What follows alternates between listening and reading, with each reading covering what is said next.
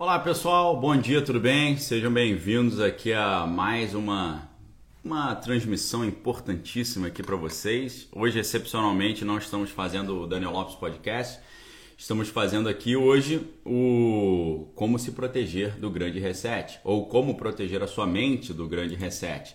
Então, hoje vai ser uma jornada muito interessante Vamos falar sobre assuntos fundamentais, assuntos indispensáveis para você entender o que realmente está em jogo, o que realmente está que está rolando, o que realmente está acontecendo aqui. Nós vamos trazer uma série de conteúdos assim inacreditáveis para que você possa ter gabarito e ferramenta para entender tudo que está é, tá acontecendo no mundo hoje, tá? Porque hoje nós estamos vendo aí uma grande movimentação, uma grande estratégia de propaganda, ok? O sistema está o sistema está faz, fazendo avançar a sua agenda muito rapidamente e se você não detém alguns conhecimentos, alguns conhecimentos relacionados, por exemplo, a, a, a geopolítica internacional, a comunicação, ao mundo da inteligência, ao mundo da, da espionagem, ao universo das operações psicológicas, às teorias de, de persuasão e convencimento, se você não tem esse, essa noção desse, da existência desse universo e como funcionam essas estratégias, você fica meio perdido. Porque hoje o que nós estamos vendo é essa estratégia sendo implementada 24 horas por dia. E hoje você, é, graças a Deus aqui, você tem um acesso à informação e através desse acesso à informação, trago para vocês aqui sempre as informações indispensáveis para você conseguir entender o que está acontecendo. Para isso, pessoal, é claro, a gente vai oferecer para você a oportunidade de um curso, né? E esse curso é exatamente o curso uh, Proteja Sua Mente, nível 1, e o primeiro tema é a crise em Kiev, como proteger a sua mente do grande reset, ok? A gente quer fazer uma série de estudos nesse sentido e vai ser um local muito interessante nessa plataforma, nesse curso, para nós podermos ter esse local ali de, de comunicação, ok? Então, ah, inclusive eu vou deixar no chat aqui o link para você que quiser fazer parte aí do curso. Deixa eu colocar já o link aqui e vou deixar o curso, o link fixado ali no topo, ok? Então, galera, falando rapidamente para vocês, a gente vai ter dois meses de curso. Nós temos aula semanal, nós temos atualizações diárias, lives ali de segunda a sexta e ali a gente vai poder conversar em tempo real com vocês, com um grupo mais mais fechado, né? Mais seleto sobre tudo o que está acontecendo, ok? Agora, tem uma questão importante antes da gente entrar no assunto. Estou só esperando o pessoal chegar e a gente já vai entrar no nosso assunto de hoje. Nessa, nessas primeiras 48 horas, quem entrar vai ter um desconto de 20%, ok?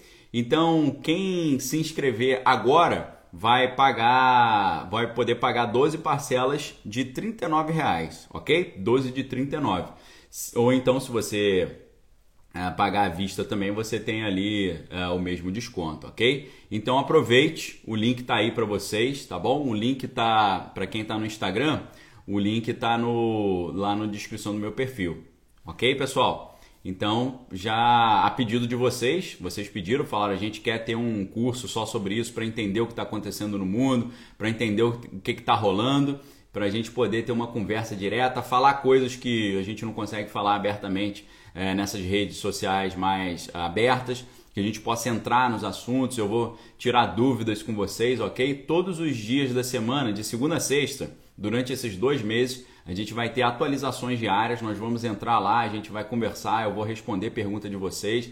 Vou dar é, dicas para vocês do que fazer nesse momento de dificuldade, o que, que os grandes especialistas estão recomendando né, que você deve fazer para se proteger de todas essas mudanças que estão acontecendo pegaremos dicas aí de grandes é, figuras né, mundiais aí, como o Ray Dalio, que é um grande especialista, entre muitas outras. Então, vai ser uma jornada bem legal, ok? A gente vai entender o que está acontecendo e a gente vai oferecer para vocês aqui conselhos do que os grandes especialistas estão falando.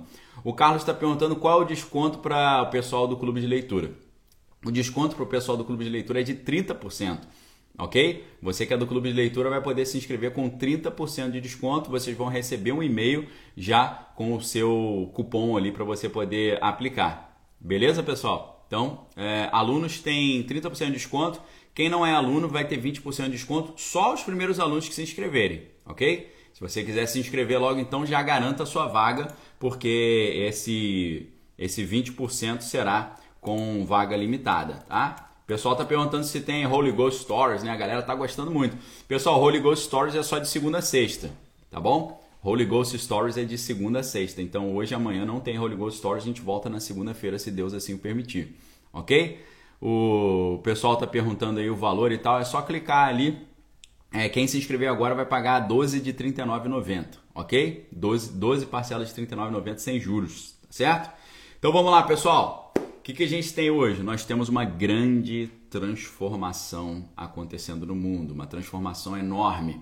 Quando você pega o trabalho do grande investidor, o Ray Dalio, e o Ray Dalio, ele explica isso que está acontecendo para nós num livro muito interessante.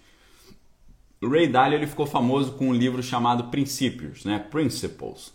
E ele tem um outro livro que é muito interessante. Esse segundo livro eu imagino que não haja não haja tradução em português, que é o livro Princípios para lidar com a ordem mundial se transformando, OK? Olha só, Princípios para lidar com a ordem mundial em transformação. Principles for dealing with changing world order. É, why nations succeed and fail? Porque as nações têm sucesso e, e falham. Entenderam? Porque as nações têm sucesso e falham. Essa que é a, que é a grande questão aí. O pessoal está perguntando se tem desconto à vista. Então, pessoal, a gente está dando um desconto geral, tá? Para quem se inscrever agora, tem desconto de 20%, ok? A gente está dando um desconto adicional, tá bom? Então, quem está se inscrevendo agora já entra com desconto de 20%. Em vez de pagar R$ 49,90, 12 de R$ 49,90, vai pagar 12 de R$ 39,90 e 90, ok? Então a sugestão aí para vocês. Nesse livro do Ray Dalio, é, como princípios para lidar com uma ordem mundial em transformação, ele vai explicar o ciclo das potências mundiais. Ele pega e analisa três grandes ciclos. Ele analisa o ciclo da Holanda, como a Holanda se transformou numa potência global, depois entrou em declínio. Depois, como a Inglaterra assumiu o lugar de grande potência mundial, e depois, como os Estados Unidos assumiram o papel de grande potência mundial. Só que agora né, existe uma potência concorrente que está querendo entrar no lugar dos Estados Unidos, que é a potência do dragão vermelho do Oriente. E agora pode ser que esse conflito na Europa faça com que essa, essa troca de poder se acelere ainda mais. Ok? O Fernandes aí tá perguntando como faço para me inscrever. Então, Fernandes, a gente vai liberar para vocês o, o, link já já. Tá no YouTube, no YouTube Daniel, Daniel Lopes já tem o link lá para as pessoas, tá bom? A Roserita tá perguntando se pode ser através de boleto e tal. Eu vou pedir pro, pro Wagner, Wagner, se você puder, é, não sei se você tá online aí, o pessoal no, no Instagram tá fazendo várias perguntas aqui técnicas. Se você puder ir respondendo para mim, que aí eu vou, vou seguindo aqui na linha de raciocínio, ok? Então, galera, é, para começar essa conversa, estou usando como referência esse livro do Ray Dalio, tá? Que é, é Ray Dalio é best-seller do New York Times, cara que vende muito, vende muito livro, vende livro adoidado, um grande, um dos, um dos maiores investidores no mundo, né? E nesse livro ele vai mostrar como é que acontece esse ciclo da troca do poder das potências globais, ok? Das superpotências globais você vê que o que faz uma nação crescer é um investimento em quê? Primeiro, Ray Dalio mostra isso com muita clareza nesse livro. O que faz uma nação crescer é um investimento primeiro em educação. O investimento em educação faz com que eles criem novas tecnologias. E as novas tecnologias dão vantagens competitivas para eles nesse mercado, ok? Ele vai falar, por exemplo, né? Uh, enquanto a Holanda era uma potência global, e o que, que a Holanda conseguiu fazer? A Holanda conseguiu criar navios mercantes e navios de, de batalha muito eficientes, muito melhores, muitos, muito melhores do que os, os navios que havia antes. Só que aí o que, que os ingleses fizeram? Os ingleses fizeram o que? Eles copiaram os navios holandeses, fizeram um processo que se chama de engenharia reversa, copiaram os navios, só que os ingleses tinham que? Uma mão de obra mais barata naquela época, com a questão da Revolução Industrial, com o cercamento de campos, aquela massa de trabalhadores ali ociosos nas grandes cidades. Então o que, que eles fizeram? A Inglaterra copiou o navio, mas ela conseguia fazer os navios muito mais baratos.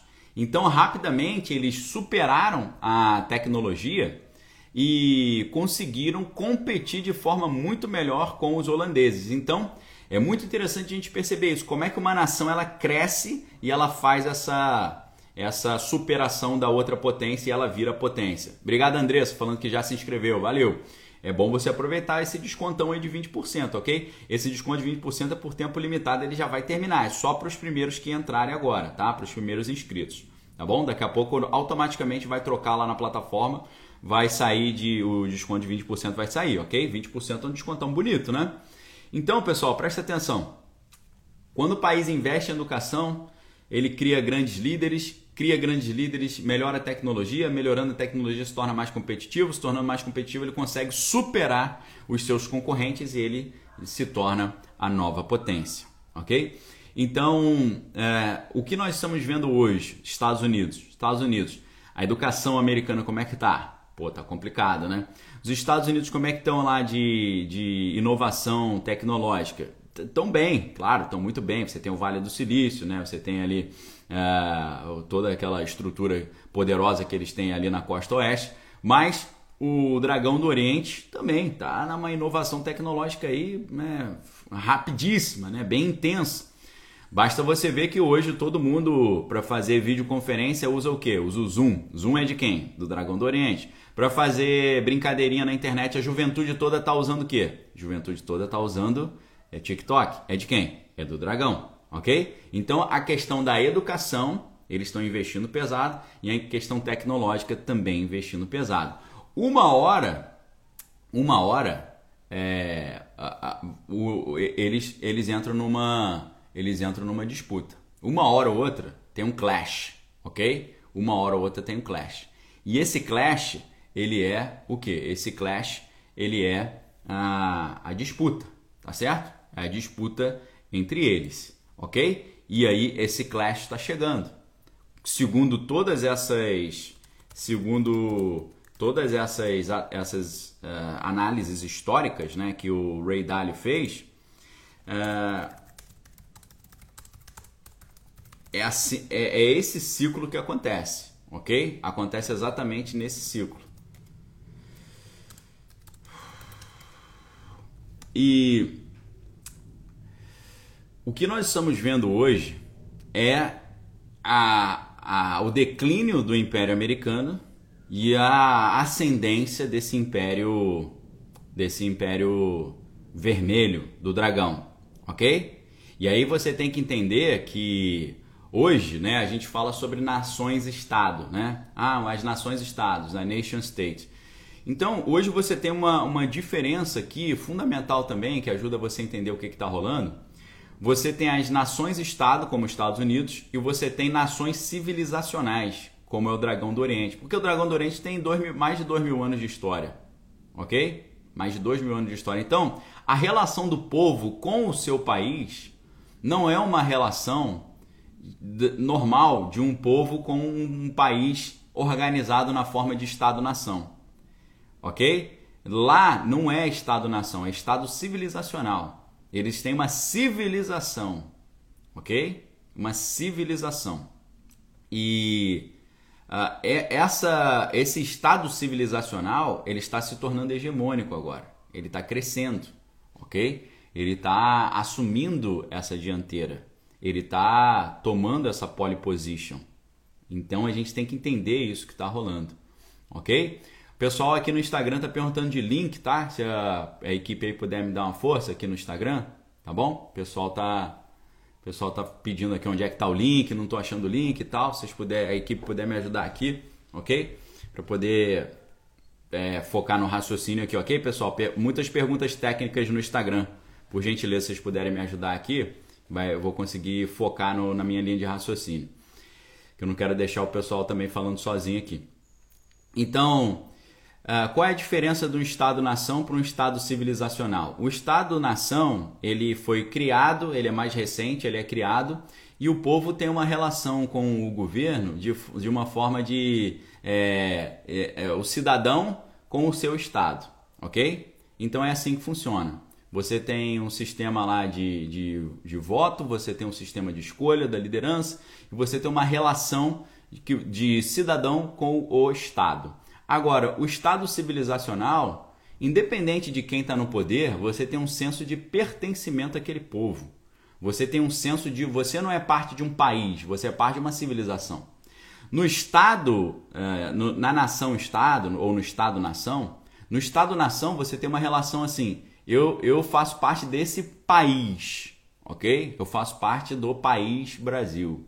Agora, no Estado civilizacional, você não, não pensa como membro de um país, você pensa como membro de um povo.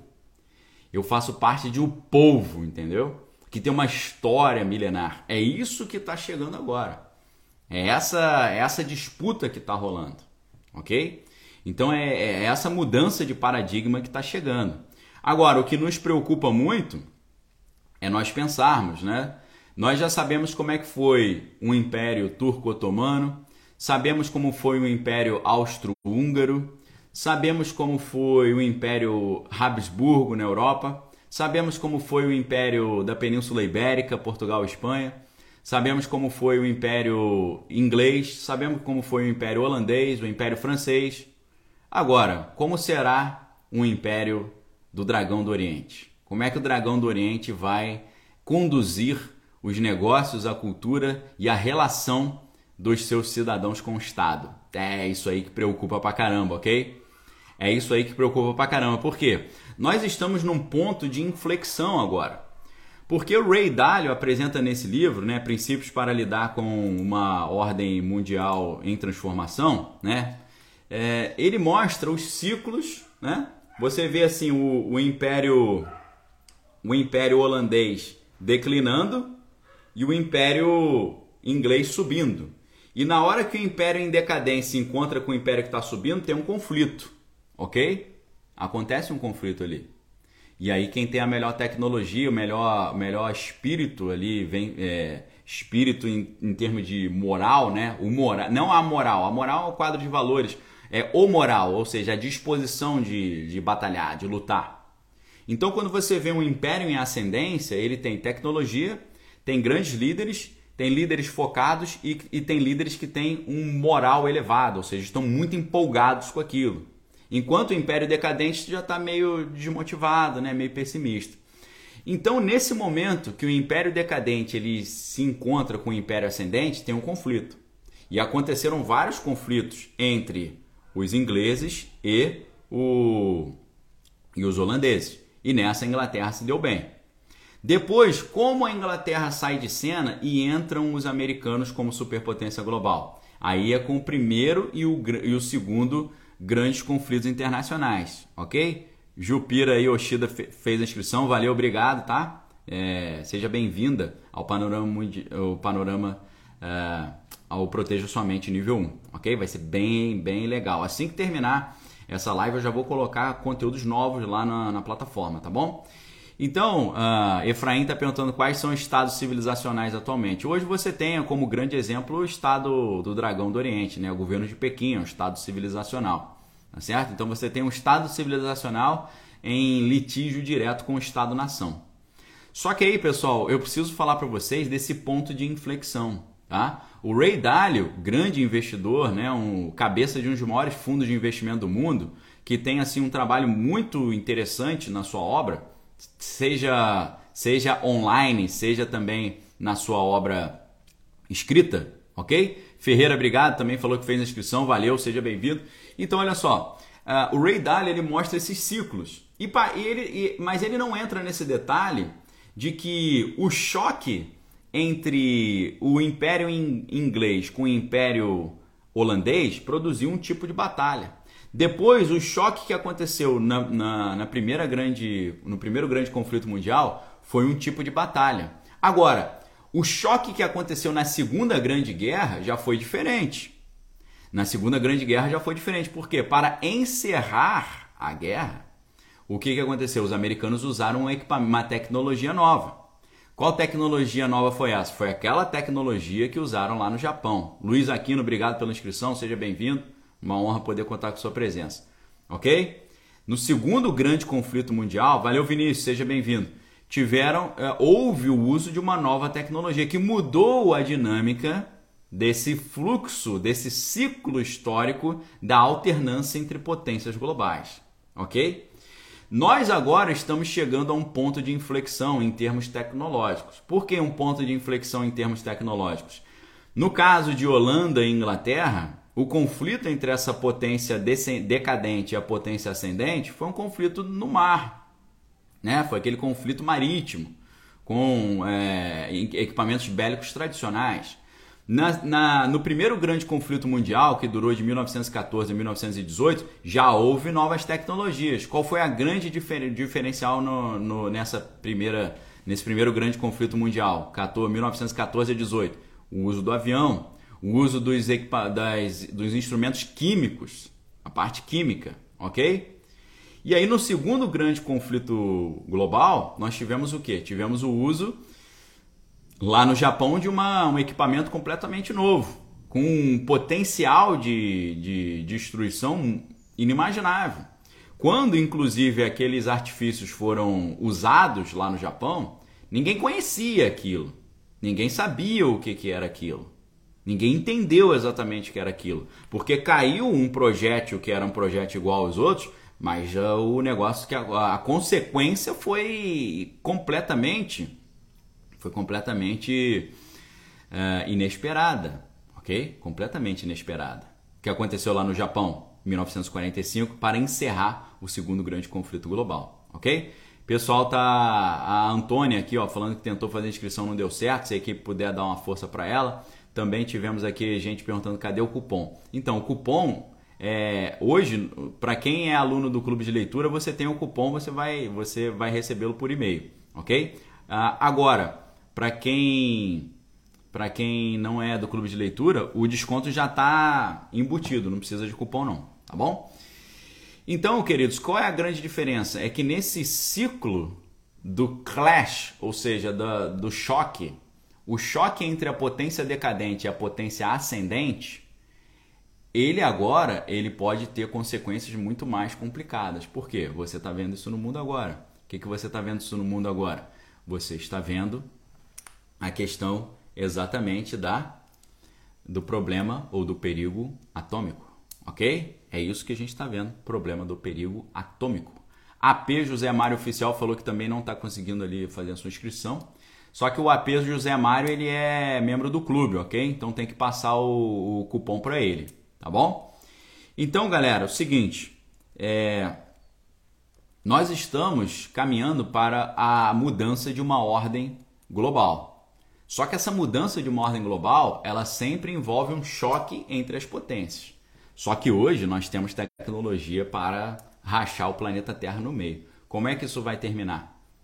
Parece que nós estamos vendo, sim, e infelizmente, as uh, estamos vendo ali as profecias bíblicas se cumprindo, né? Porque não é apenas mais um conflito que está vindo, é um conflito que tem uma transmissão online contínua, porque é o primeiro conflito da era do smartphone. Então você tem uma transmissão online contínua. Isso é muito bom porque você pode ver em tempo real o que está acontecendo e não depender da mídia tradicional para a informação chegar até você. Mas, por outro lado, tem um grande problema aí. Qual é o grande problema? A, a, a persuasão, o convencimento, o convencimento as estratégias retóricas, as estratégias de influência, elas ficam bem mais, uh, bem mais sutis, ok? E é aí que entra um aspecto do proteja sua mente. Você tem que proteger a sua mente, o seu corpo, sua alma e o seu espírito, ok? A sua mente, o seu corpo, sua alma e o seu espírito, tá? E é isso que eu vou ajudar vocês a fazerem no Proteja Sua Mente nível 1, a crise em Kiev, como proteger a sua mente do, do grande reset, ok?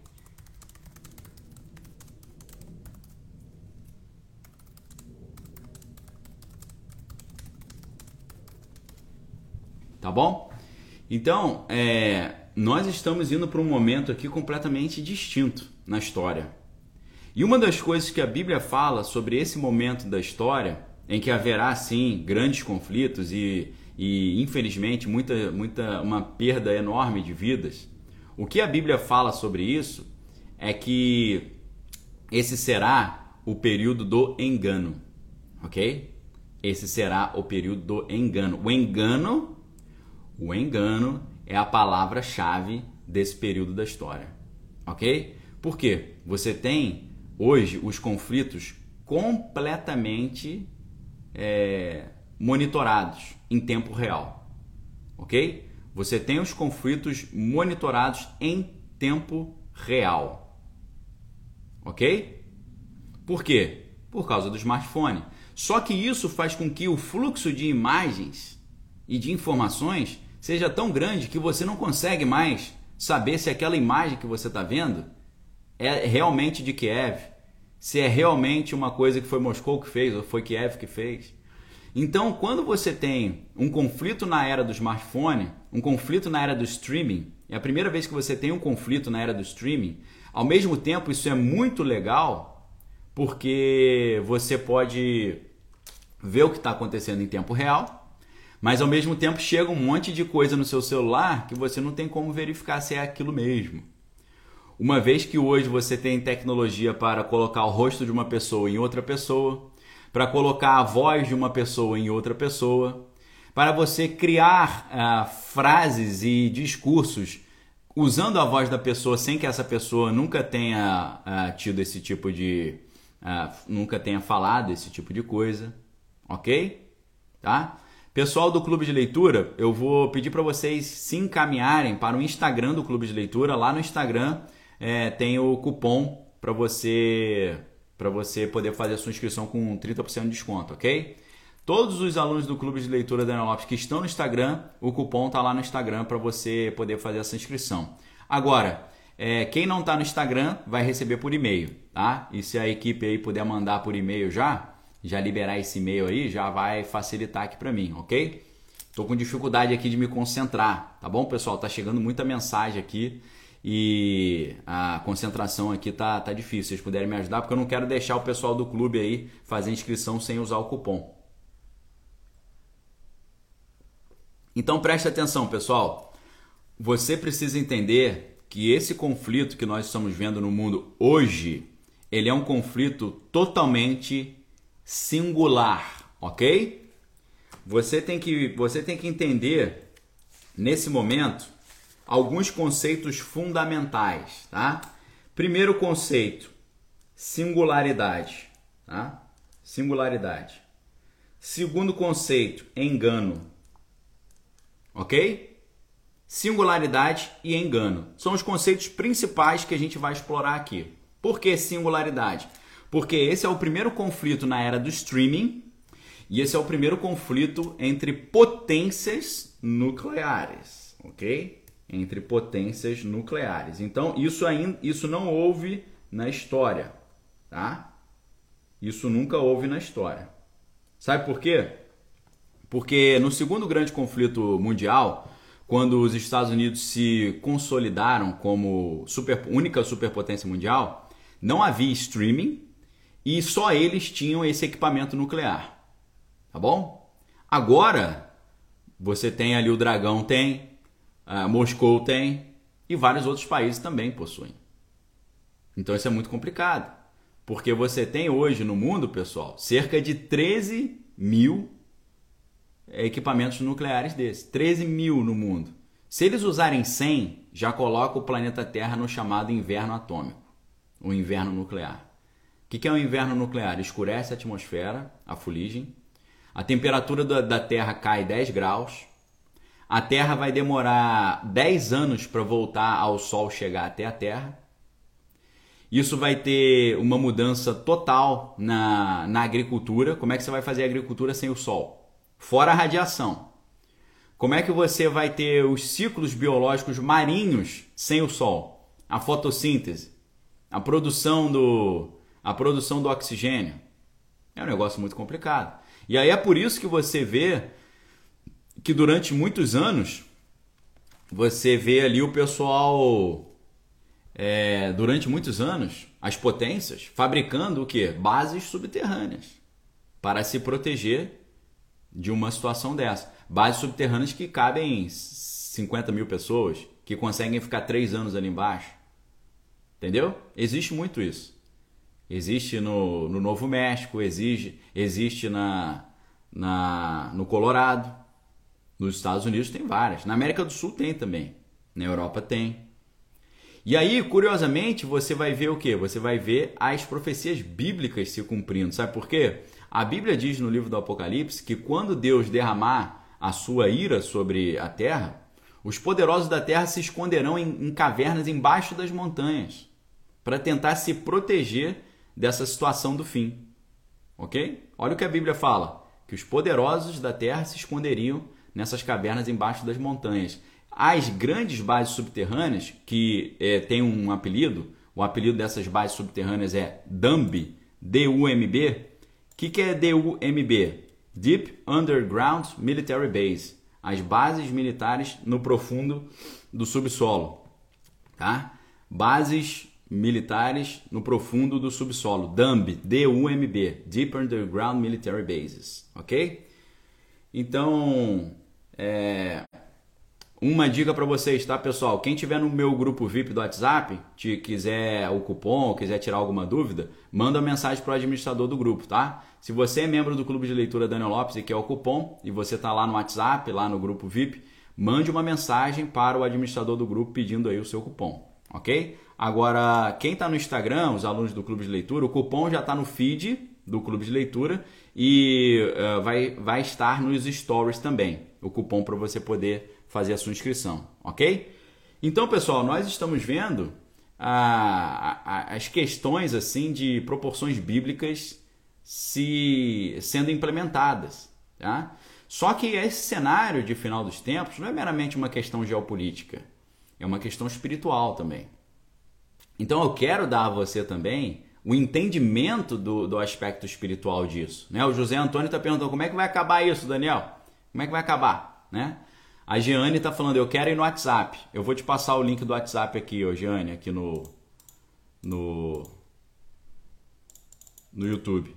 Como é que vai acabar isso? Eu imagino que, eu sou cristão, então eu imagino que vai acabar, vai acabar do jeito que a Bíblia fala que vai acabar. Vai ter uma encrenca muito complicada, vai ter um número de óbito muito grande, o mundo vai ficar durante três anos e meio numa situação bem difícil, mas no final vai ter um, um, vai ter um encontro aí, um choque do bem e o mal explicitamente. E aí, né, o mal vai se dar mal. OK? Então, eu acho que é assim que vai acabar. É claro que a coisa mais importante que você precisa fazer nesse momento é você estar em comunhão com Deus. Porque o Espírito de Deus confirma com o nosso espírito que nós somos filhos de Deus. Ou seja, existe uma comunicação espiritual de Deus conosco. E nessa comunicação espiritual, Deus, ele passa para nós o que? Ele passa para nós as orientações. Se você olhar o Evangelho de Mateus, capítulo, é, capítulo 24, você vai ver Jesus dando todas as orientações do que deve ser feito no final dos tempos. Ok? Tá, a dica está toda ali. E eu vou, vou contextualizar essas dicas para vocês. Entendeu? Eu vou contextualizar lá no curso também. Tá? Carlinhos aí ó, falando que não conseguiu se inscrever. É, aparece mensagem que as vagas para o grupo VIP estão esgotadas. Carlinhos. Carlinhos está. Deu algum problema aí com Carlinhos, pessoal. Se vocês puderem ajudar aí no, no Instagram. Ok?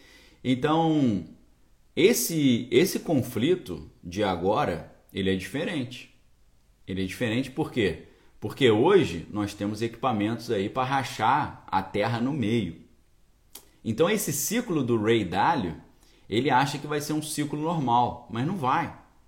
Não vai porque uma hora vai dar uma zebra nisso aí, pessoal. Como é que começou o segundo grande conflito uh, global? Começou exatamente assim como a gente está vendo.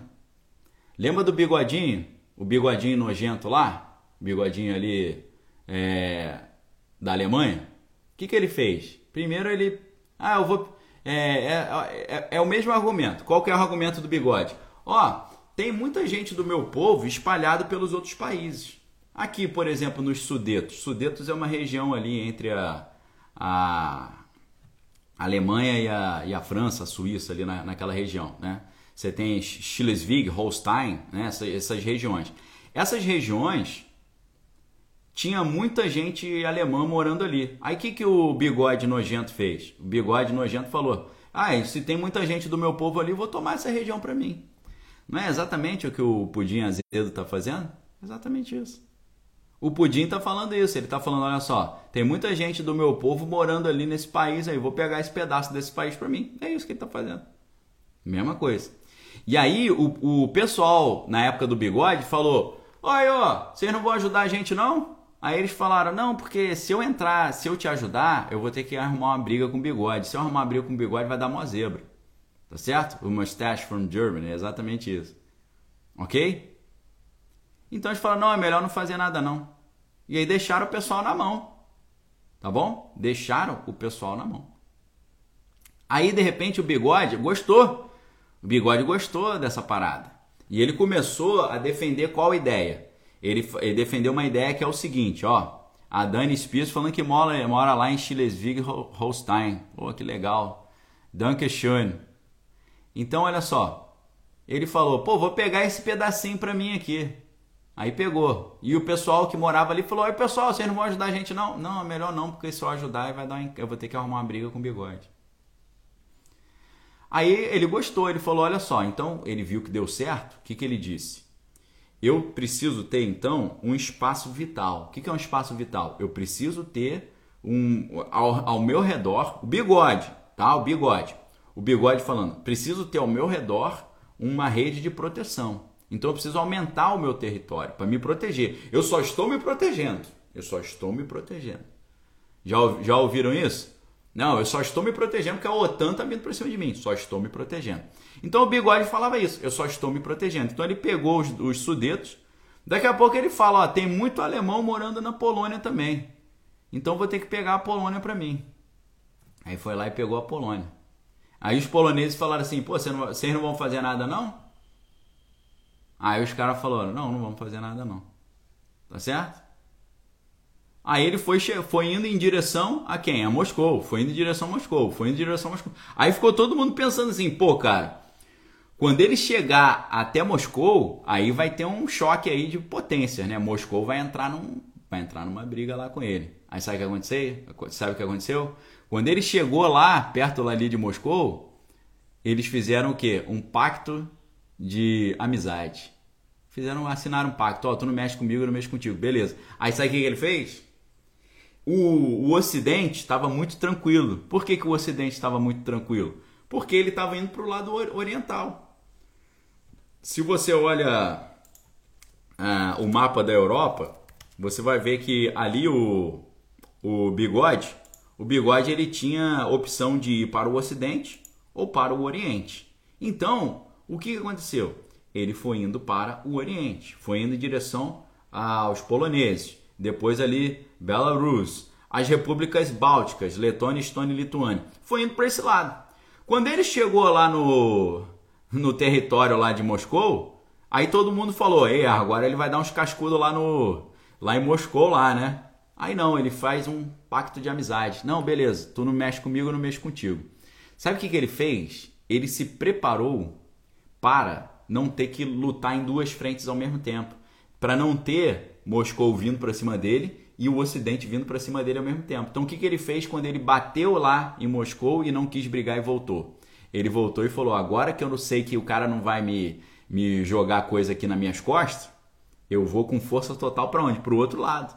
Aí ele foi para Bélgica, para França, para Espanha, entendeu? E foi indo, tentando também chegar até a Inglaterra.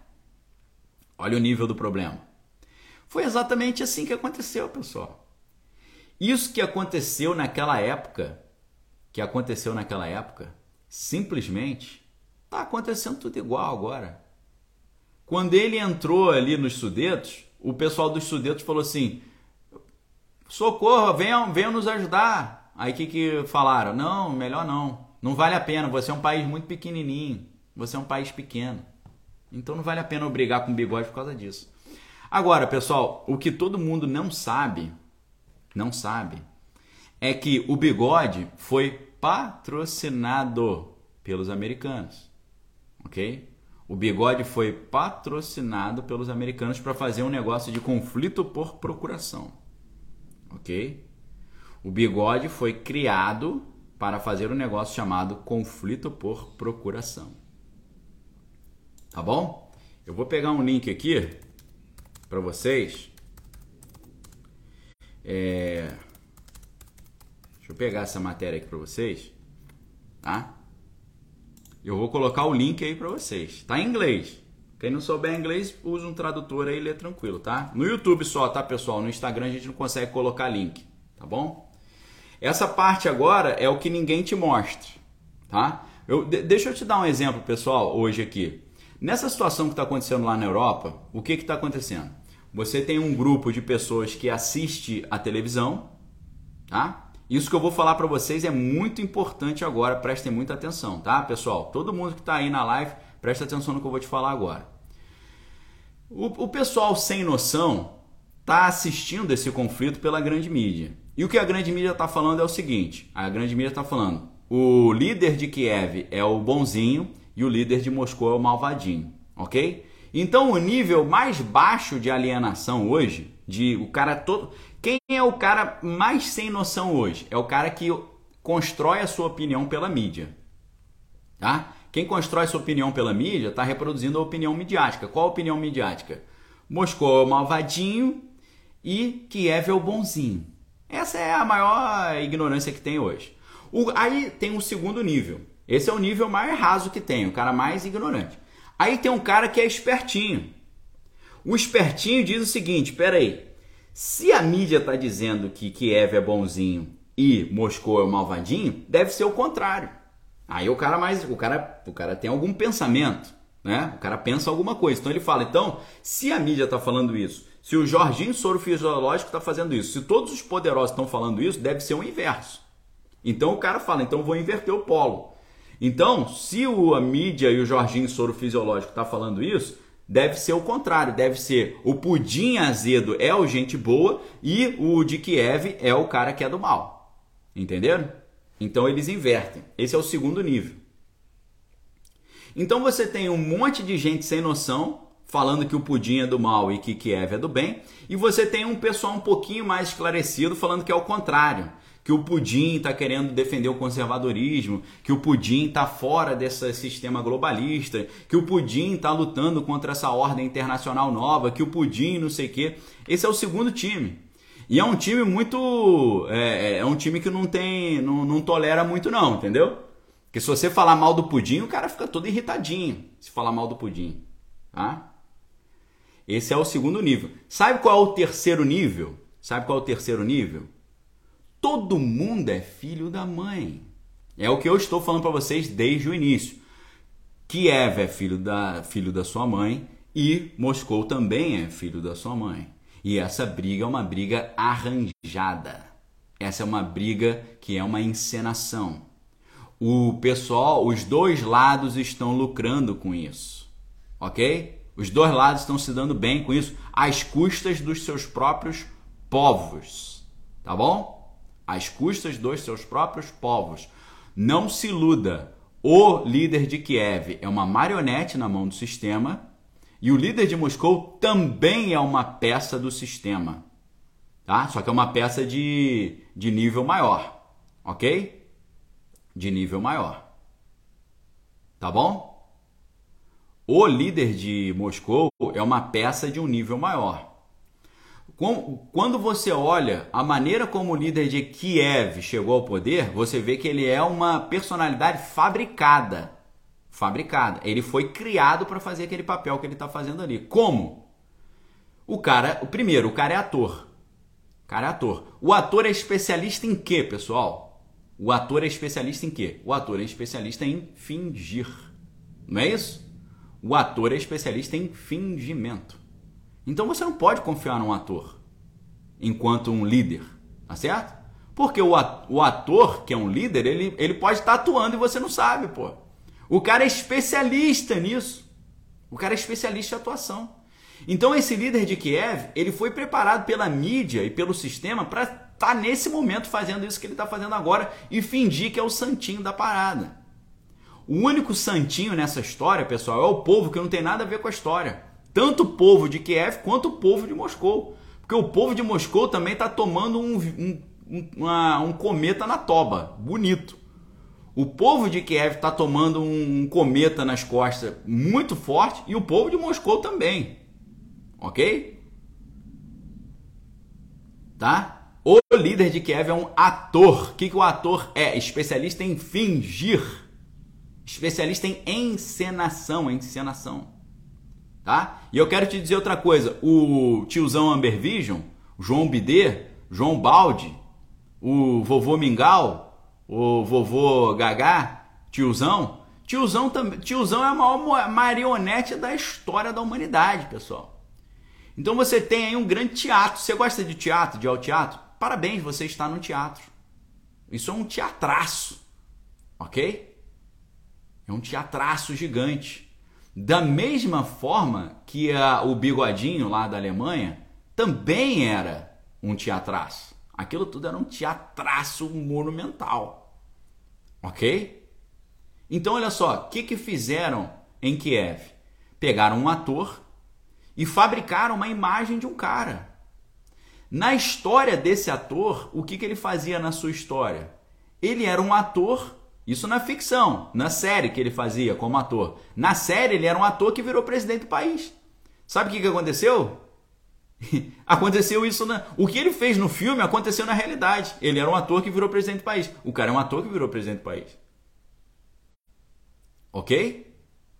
Então ele foi fabricado pelo sistema. É um cara fabricado. É um protótipo, é um espécimen. É um espécimen esse cara. Ok? E o líder lá de Moscou? O líder lá de Moscou é ator? Não. Vem da mídia? Não. O Pudim Azedo. Pudim Azedo é ator? Não. Ele vem da mídia? Não. Ele é uma figura. Eh, ele era apresentador de televisão? Não. Ele era ator de filme, de novela, de série? Não. Mas ele era o quê? Ele era membro do serviço secreto de Moscou. E quem é membro de serviço secreto é especializado em quê? Em mentir. Da mesma forma que o pessoal, é, que o ator mente, que o ator encena. Ok? Então você tem de um lado um ator profissional, um cara que é especialista em encenação, e do outro lado você tem um membro das, uh, dos serviços de inteligência, que também é especialista em atuação. Só que a atuação de Moscou é a atuação em cima das operações psicológicas, das técnicas bélicas de influenciar, de persuadir, ok? Aí você quer falar, você me pergunta assim, Daniel, onde é que eu aprendo isso? eu vou ensinar para você onde é que aprende isso tudo, no curso. No curso eu vou te ensinar. Eu vou te mostrar os livros onde, onde tem esse conteúdo. Onde é que ensina, onde é que eu aprendo, como é que esses caras enrolam a gente para eu não ser enrolado. Onde é que eu vejo as técnicas que, que eles usam para nos enrolar, para eu não ser enrolado por ele. Agora a gente não está falando de atuação, tá? Não estamos falando de é, é, teoria, da, da, teoria da atuação, tá certo? Da, da, da prática de at... formação de atores. Não estamos falando sobre formação de atores. Esquece Kiev agora. Vamos pensar em Moscou no Pudim Azedo. O Pudim Azedo aprendeu várias técnicas e ele está usando e aplicando essas técnicas. Tá? Onde é que tem esse tipo de conteúdo? Eu vou mostrar para vocês alguns livros que são escritos por pessoas que são defensoras de Moscou. Tá bom, pessoal? Então, aprenda a separar as coisas aí, tá? Então olha só, esse livro aqui, ó, Conflitos Híbridos, tá? Esse, esse livro é da, dos movimentos coloridos ao, às tomadas de poder, do Andrew Coríbico, tá? Esse livro aqui, o Andrew Coríbico, ele é jornalista do Sputnik News, é analista político, conselheiro do Institute for Strategic Research and Predictions. Eles têm, ele é especializado em geopolítica na Eurásia, os conflitos entre Estados Unidos de um lado, Moscou e Dragão do Oriente do outro, tendo como pano de fundo a disputa energética e as estratégias de integração da região, além dos movimentos coloridos e do, do, dos conflitos não convencionais que compõem o tema desse livro, ok? Nesse livro aqui, esse cara que é a favor de Moscou, o Fernando tá perguntando de que lado eu tô. Tô do lado de Jesus, meu amigo. Tô do lado de Deus, tá? Porque desse lado aí, já falei, é, todo, é tudo encenação, é todo mundo filho da mãe. Então olha só, é, esse cara, esse cara, ele é favorável a Moscou. E aqui ele está falando como é que se desenvolve esse sistema de enrolação, de enganação, a partir da ótica deles, ok? Então nesse livro o cara vai explicar todo como é que isso é feito, tá? Ele vai falar como é que faz essas coisas. Então ele vai falar aqui, pessoal, sobre a teoria, sobre a posição oficial de Moscou sobre isso, as desvantagens da posição de Moscou, ele vai fazer contexto histórico, teorias militares, ele vai apresentar as estratégias do conflito não linear, do conflito não convencional, ele vai falar como isso é aplicado, tá certo? A ascensão de atores desvinculados do Estado, as forças especiais, as estratégias desses conflitos não convencionais, a questão geopolítica, ok? E eu estou mostrando para vocês agora, pessoal, nesse momento eu estou mostrando para vocês a bibliografia que eu vou usar nesse curso. Ok? Ah, qual curso, Daniel? Cheguei agora. Proteja sua mente nível 1, tá? Proteja sua mente nível 1 é o primeiro curso onde eu vou trazer para vocês explicitamente todos os conteúdos que eu aprendi como especialista em comunicação social pela Federal do Rio de Janeiro como especialista em linguagem e convencimento no mestrado de linguística que eu fiz na Universidade do Estado do Rio de Janeiro e como especialista em linguagem, persuasão e convencimento no doutorado que eu fiz na Universidade Federal Fluminense. Além da minha atuação como instrutor do curso avançado de operações psicológicas do Exército Brasileiro e também a minha atuação como colunista de geopolítica internacional na Gazeta do Povo, entre outras coisas. Ok, pessoal? Eu estou mostrando para vocês de onde eu tiro os meus conteúdos e qual é o referencial teórico que eu estou usando, tá bom? Então olha só, onde você aprende a entender como é que esses caras enrolam. Aqui, ó. Esse aqui é, essa aqui é a bibliografia fundamental, tá? Isso aqui vai te mostrar como é que é esse sistema de enrolação a partir da ótica de um cara que é favorável a Moscou. Esse cara é favorável a Moscou. É só você entender isso, você vai se dar bem. Esse cara não vai defender é, Jesus, nem vai defender o Ocidente, nem o conservadorismo. Não, ele está olhando pela ótica de Moscou. Tá bom? O outro livro. Esse livro aqui, ele vai mostrar um cara que trabalhava lá e fazia, mas mudou de lado depois. Ok? Aqui já é outra história. O Ladislav Bitman, ele foi agente do STB, que era o Serviço de Inteligência Tcheco, e depois ele mudou, mudou de time e foi para o Ocidente, ok? Então esse cara era do serviço especial tcheco e ele passou para o lado do Ocidente e aí ele contou como é que eles faziam isso, tá? Ladislav Bitman, nesse livro aqui. Nesse livro já é um cara que está do outro lado, ok? Beleza? Então esse aqui é o outro. Quer ver outro livro importante? Esse é de um general. Olha só, um livro de um general que trabalhou com isso ok? Trabalhou nessa área e serviu como chefe do serviço de espionagem do regime, da, do regime romeno, ok? É esse aqui, ó, do general Pachepa, tá? Aqui ele vai falar o que? Sobre as estratégias para solapar os, os países, é, confrontar as religiões e promover atos ali nem um pouco republicanos, ok? Esse, esse, esses dois livros tem na minha livraria, se vocês quiserem, tá bom? Tá? Então, de onde que eu tiro esses conteúdos? Desses livros, tá bom? Desses livros. Agora, para você entender, tem um sobre o Brasil, tá? Tem um sobre como isso funciona no Brasil. Aí é esse aqui, ó. Ok? O Brasil no espectro do conflito híbrido, tá? É, é, de um cara que não é, não é conservador também, tá? Esse cara, o autor desse livro não é, é um professor universitário. Tem uma visão de mundo mais à, à esquerda. Mas vai falar sobre como isso funciona no Brasil na ótica de uma pessoa que é mais da, do, do lado esquerdo. Ok? O pessoal tá falando, mostra melhor as capas. Tá bom? O que, que eu estou mostrando para vocês agora, pessoal? Como é que eu consigo entender o Somebody Love por trás do que é falado aí no, na mídia? Tá bom? Ok? Essa é, essa é a bibliografia do nosso curso. Agora eu posso dizer uma coisa para vocês: todas essas técnicas, todas essas técnicas aqui que eu estou mostrando, são inspiradas na arte retórica de Aristóteles. Tá? Então a gente também vai estudar como Aristóteles ensinava como você convence alguém. Eu me especializei nisso no meu mestrado e no meu doutorado. Aristóteles tinha três argumentos: ethos, patos e logos. O ethos é o investimento na imagem de quem está falando, quem está querendo convencer. É como você usa a sua imagem para convencer. O pathos é como você usa as emoções de quem está ouvindo para você convencer. E o logos é como você organiza o seu argumento em termos lógicos. Ok?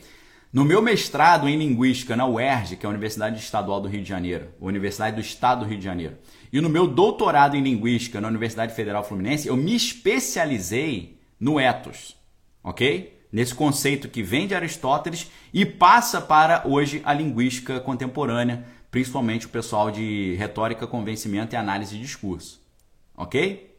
Então, é, Todos esses manuais vêm de Aristóteles. E essa teoria do Aristóteles, ela passa para a linguística contemporânea, que é a minha área, que é a análise de discurso. Deixa eu só pegar aqui o livro para vocês verem. Ó.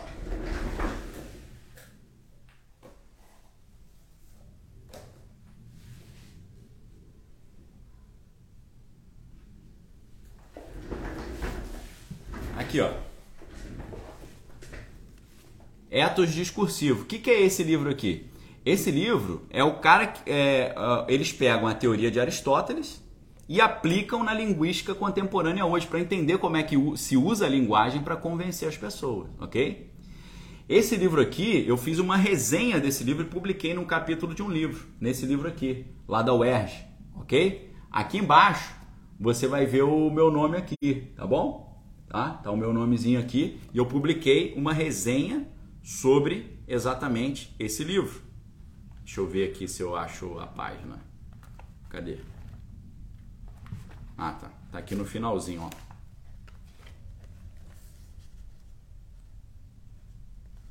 Aqui, ó. Ok? Então é a minha área. Isso aqui é a minha área. A minha área no mestrado, a minha área no doutorado, tá bom? E aí, esses esses linguistas de hoje, eles usam essas técnicas para tentar entender como se constroem as estruturas de convencimento na mídia. Tá? Um, do, um dos grandes especialistas nesse conceito de ethos hoje, dentro da linguística, é um francês chamado Dominique Mengenot. Ok? Então, nesse livro aqui, que a gente também vai usar no curso, Dominique Mengenot usa essas técnicas para fazer análises de textos de comunicação. Ok? Então, é como a gente analisa a mídia hoje, o discurso midiático, usando esses critérios. Eu vou trazer isso para vocês também. Ok? Falando de Brasil ainda, é, dois livros de um autor muito importante no Brasil que é especialista nessa área. O nome do autor se chama Coronel Alessandro Vissacro, que é coronel do Exército Brasileiro. Ele tem esse livro aqui, ó, O Conflito na Era da Informação, Coronel Alessandro Vissacro, ok? Conflito na Era da Informação vai tratar exatamente sobre isso tudo que eu estou falando aqui para vocês. Ele vai falar sobre a transformação na conduta dos conflitos, né? A, vai, vai entrar em toda essa teoria, os conflitos da idade do aço, na era industrial, na era pós-industrial, como é que isso funciona. É um, é um negócio assim. Se você não conhece isso aqui, você não consegue interpretar o que está acontecendo hoje. E ele tem esse outro livro, Coronel Visaco, que é o livro sobre conflitos irregulares. Tá? Fala sobre esses movimentos de, de resistência ao longo da história ok? Isso é a bibliografia básica do nosso curso, tá? É claro que precisa entrar do professor Olavo, Nova Era é, e a no, Nova Era não, os Estados Unidos e a Ordem Internacional Nova, professor Olavo de Carvalho, ok? Isso vai entrar também como bibliografia básica. Você tem o do professor também aqui, Maquiavel, ou a confusão demoníaca, porque o Maquiavel é o que está por trás dessas teorias de essas teorias políticas, essas teorias de Estado tá bom? Esse livro aqui é o livro que eu organizei para o Exército Brasileiro enquanto eu trabalhava lá. Né? Tendências para a comunicação no século XXI, onde eu, onde eu falo exatamente sobre o ethos como um sistema de persuasão. Ok? Deixa eu pegar aqui para vocês. Ó. Aqui, ó. A minha fotinha aqui, ó. Tava meio gordinho nessa época, tá bom? Então aqui, ó. O ethos pré-enunciativo e as estratégias de persuasão. Beleza? A minha foto aí. Tava um pouquinho mais cheinho, tá, pessoal? Então aqui, ó. Beleza? Tá? O ethos pré-enunciativo e as estratégias de persuasão. tá? O livro que eu organizei para o Exército Brasileiro aqui, ó. Centro de Estudos Pessoal Forte Duque de Caxias, tá?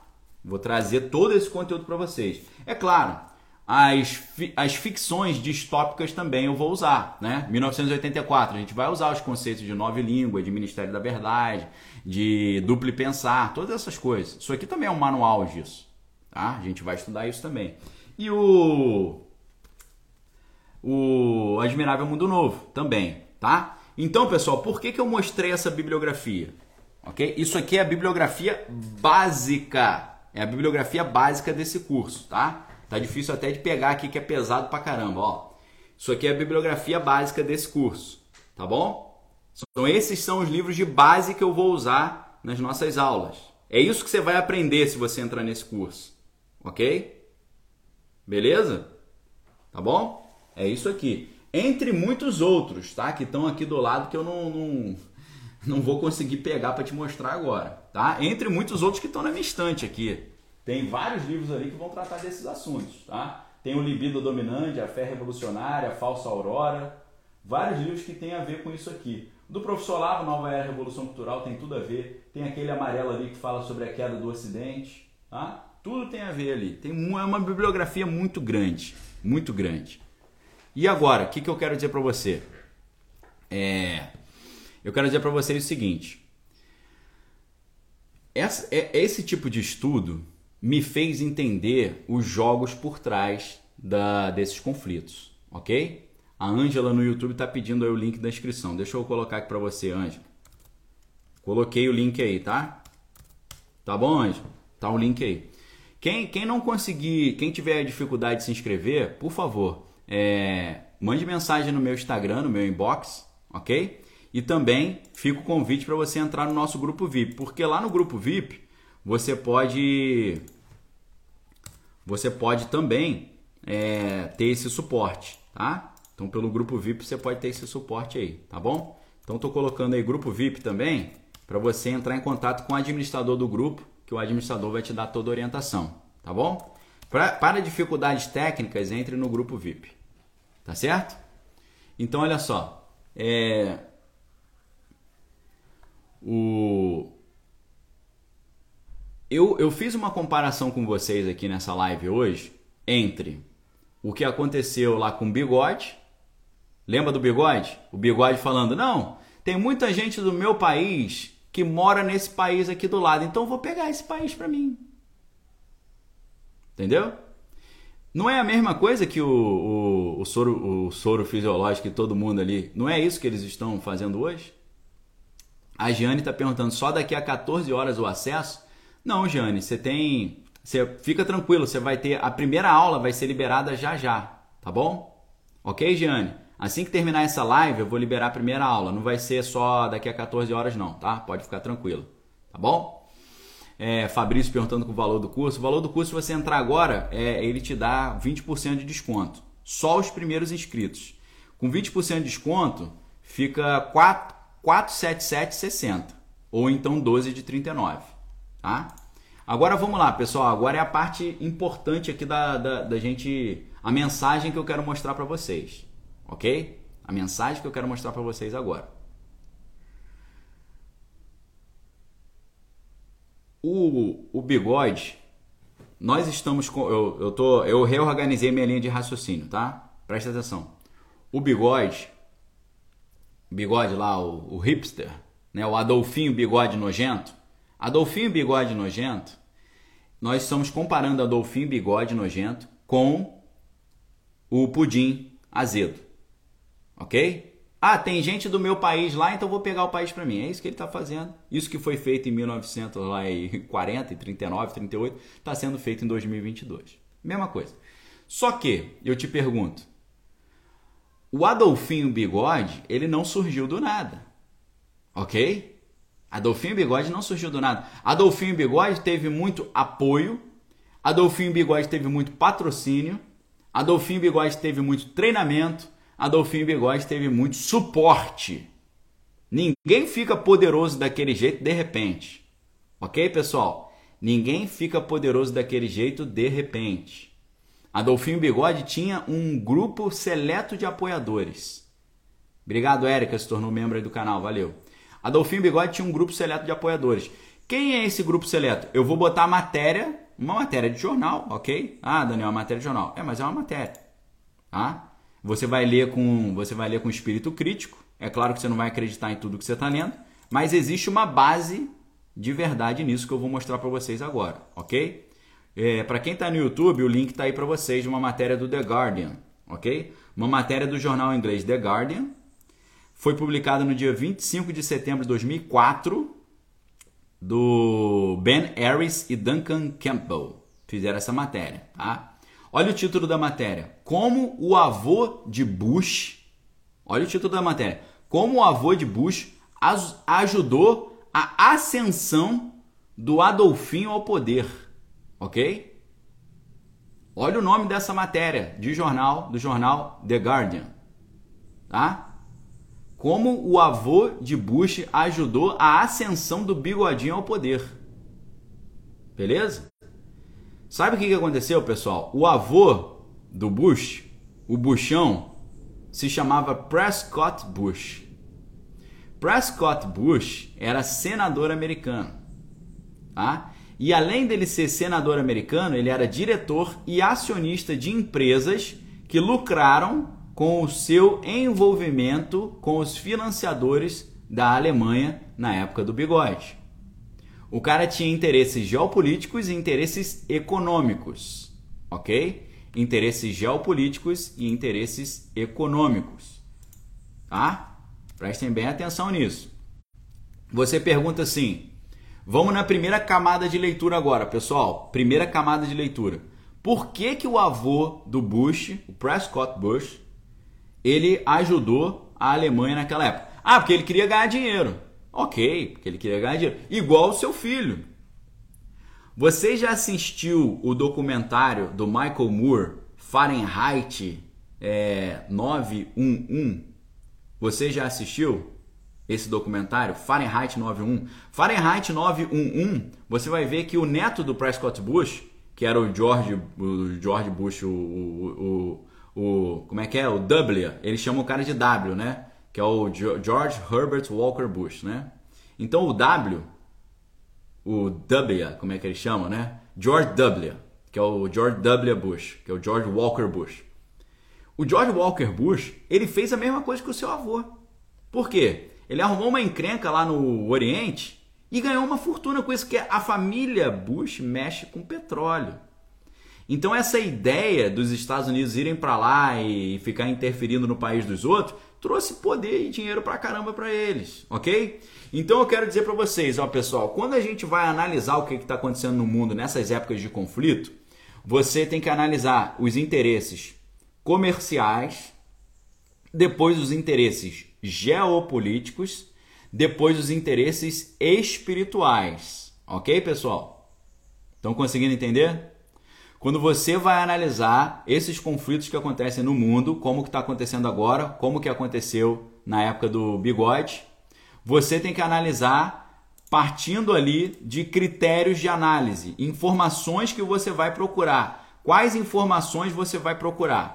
Quais são os interesses econômicos, primeiro, geopolíticos, segundo, e espirituais, terceiro.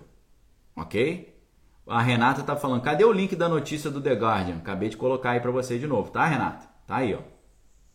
Tá? Como o avô de Bush ajudou o bigode a ascender ao poder.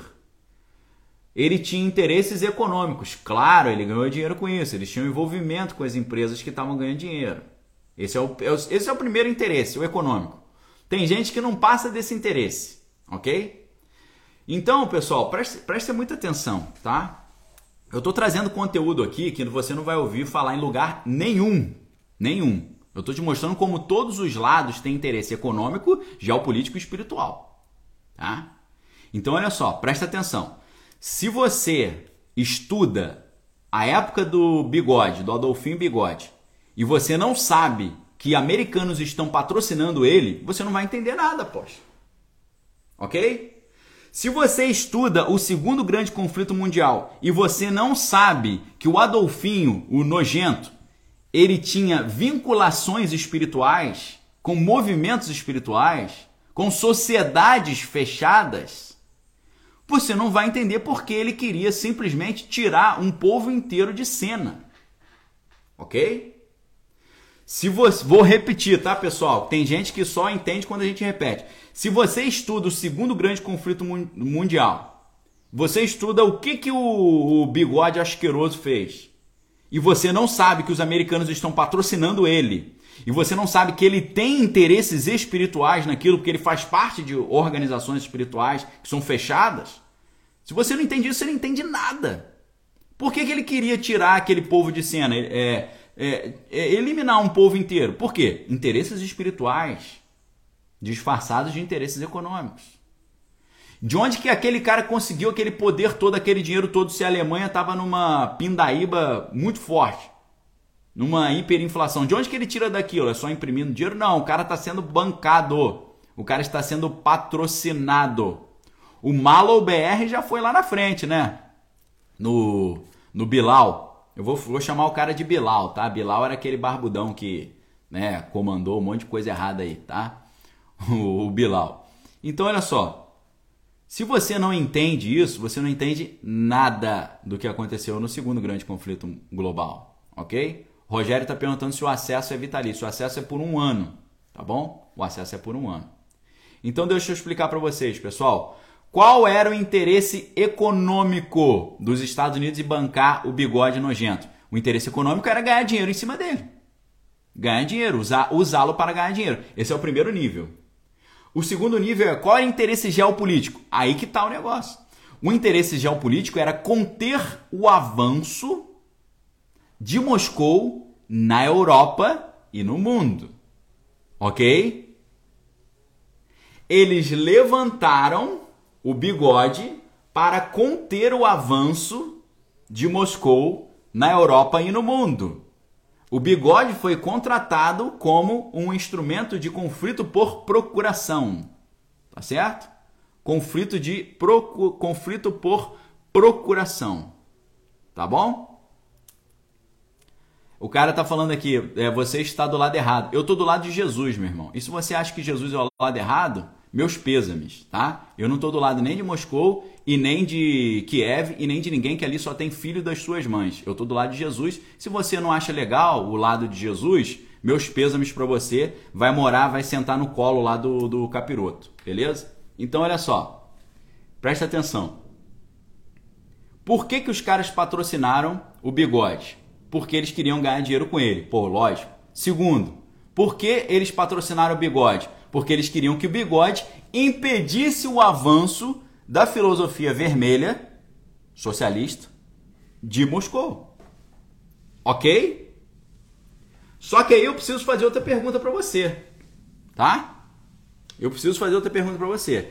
Lembra que no início dessa live eu comecei falando do Ray Dalio, que é um dos maiores investidores do mundo, que escreveu um livro chamado ali Princípios para lidar com a ordem mundial se transformando porque as nações prosperam e, e, e entram em decadência. Lembra do Ray Dalio? Então, o Ray Dalio fala sobre ciclos.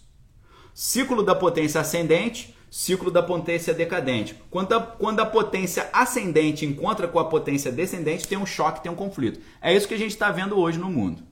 Ok? É isso que a gente está vendo hoje no mundo. Só que um outro livro que eu uso nesse curso, que é o Proteja Sua Mente Nível 1, né? É o conflito em Kiev, como proteger sua mente do, do, do grande reset, tá? Um outro livro que eu uso é esse livro aqui, ó. Tá certo? Beleza? Sabe o que, que você vai aprender nesse livro aqui? Que antes, antes do Ocidente patrocinar o bigode, o Ocidente patrocinou sabe quem? a Revolução de 1917 lá em Moscou. Patrocinou o, o, o Vladimir Ilyich Ulyanov, o Lenin. Patrocinou essa galera. Esses caras estavam sendo patrocinados. Por quê? Presta atenção, pessoal. O ciclo é sempre assim, tá? Eu vou te mostrar como é que é o ciclo da história. O ciclo da história é o seguinte: quem domina o mundo, quem está dominando o mundo naquele momento, não quer que outro venha competir com ele, tá bom? Quem está dominando o mundo não quer que ninguém venha competir com ele. O que, que ele faz? Ele tira, o, ele tira o concorrente de cena. Como é que ele tira o concorrente de cena? Ele vai lá e dá uma paulada na cabeça do concorrente? Não, ele pede para alguém dar uma paulada no concorrente para ele. Ele contrata um capanga. Tá certo? Prestem muita atenção, pessoal. Quando você tem uma potência dominando o mundo num determinado momento, essa potência não quer ter nenhum concorrente que possa tirá-lo do poder. Como é que ele faz então? Quando ele vê alguém crescendo, ele dá uma paulada na cabeça. Mas não é ele que dá a paulada, ele contrata alguém para dar a paulada. O que estava acontecendo em 1917? Em 1917, as potências estavam vendo o quê? Estavam vendo Moscou crescer. E o que, que eles fizeram? Precisamos dar uma paulada na cabeça do, da família real lá de Moscou. Como é que a gente vai fazer para dar uma paulada na cabeça da família real de Moscou? Eu vou lá e vou arrumar encrenca com eles? De jeito nenhum. Eu vou patrocinar uma galera de lá para fazer esse serviço para mim.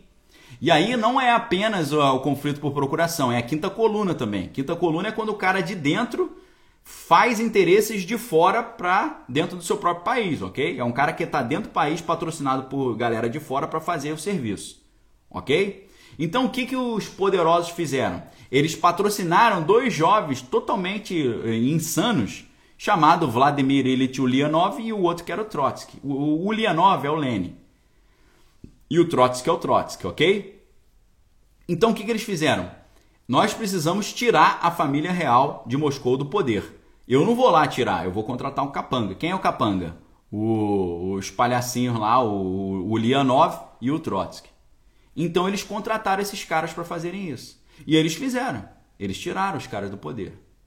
Só que aí eles cresceram. E eles cresceram tanto que agora eles não querem mais obedecer ao patrão. O capanga quer virar patrão. Ok? O capanga fala: agora eu tô forte demais, eu quero tomar o lugar do meu patrão. Isso acontece no, no pessoal que vive na marginalidade, acontece na máfia, acontece em tudo isso, assim, não é? Você contrata o capanga, você dá poder pro capanga fazer um serviço sujo para você. O capanga fica muito forte e daqui a pouco ele quer, ele quer mandar no patrão, ele quer virar um novo patrão, ele não quer ser mais pau mandado. É assim, a, a história é assim, pessoal. Ok? A história é assim. Então o que aconteceu?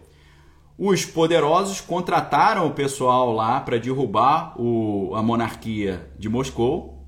E aí derrubaram a monarquia de Moscou. Resolveram o problema, mas ficaram muito poderosos. Agora está virando um problema, porque eles querem espalhar essa visão de mundo para o mundo todo, nesse negócio internacional socialista. Então o que, que o Ocidente faz? O que, que o sistema faz? O sistema tem que contratar um novo capanga para fazer esse serviço sujo. Qual foi o novo capanga que eles contrataram para fazer serviço sujo? O bigodinho nojento, asqueroso, o Adolfinho Bigode. Então eles patrocinaram o Adolfinho Bigode, deram dinheiro para Adolfinho Bigode, deram incentivo moral para Adolfinho Bigode, deram tecnologia para Adolfinho Bigode, equipamento para Adolfinho Bigode. E o serviço que eles deram para Adolfinho Bigode era: Adolfinho, eu vou te treinar, eu vou te dar dinheiro, eu vou te dar poder e você vai fazer um serviço para mim. Ok, qual que é o serviço? Você vai lá e vai dar uma paulada na cabeça lá de Moscou, porque Moscou agora era o meu capanga, tá achando que vai mandar, não vai mandar. Então você vai lá botar ordem para mim. Ok? E aí o que, que aconteceu? Ele foi lá botar ordem.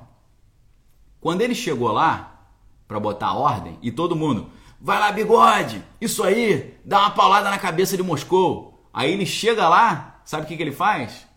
Faz um pacto de não agressão. Ele combina com Moscou, ó, tu não mexe comigo, eu não mexo contigo, ok? E aí, pessoal, aí o capanga, aí o capanga já já se virou contra o patrão rapidinho, tá certo? Então, aquilo ali é uma grande encenação. E aí, o que, que, que eles fizeram? Aí eles tiveram que botar o pé na, na, o pé na lama. Nesse momento, os caras que não gostam de botar o pé na lama tiveram que botar. Aí os americanos que estavam patrocinando tiveram que mandar tiveram que mandar a galera para lá. Boots on the ground, com botas no chão. Aí tiveram que entrar num negócio mais direto.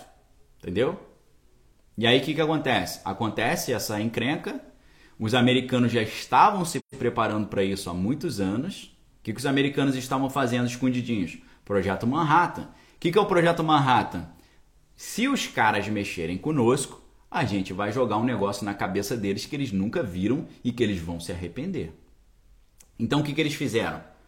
Chegou um momento que, na, no segundo grande conflito, a situação ficou tão estranha que não só os Estados Unidos, a França e a Inglaterra estavam lutando contra o bigode, mas de repente o, o Stalin, o Stalin que era o líder lá de, de Moscou, também veio lutar contra o bigode.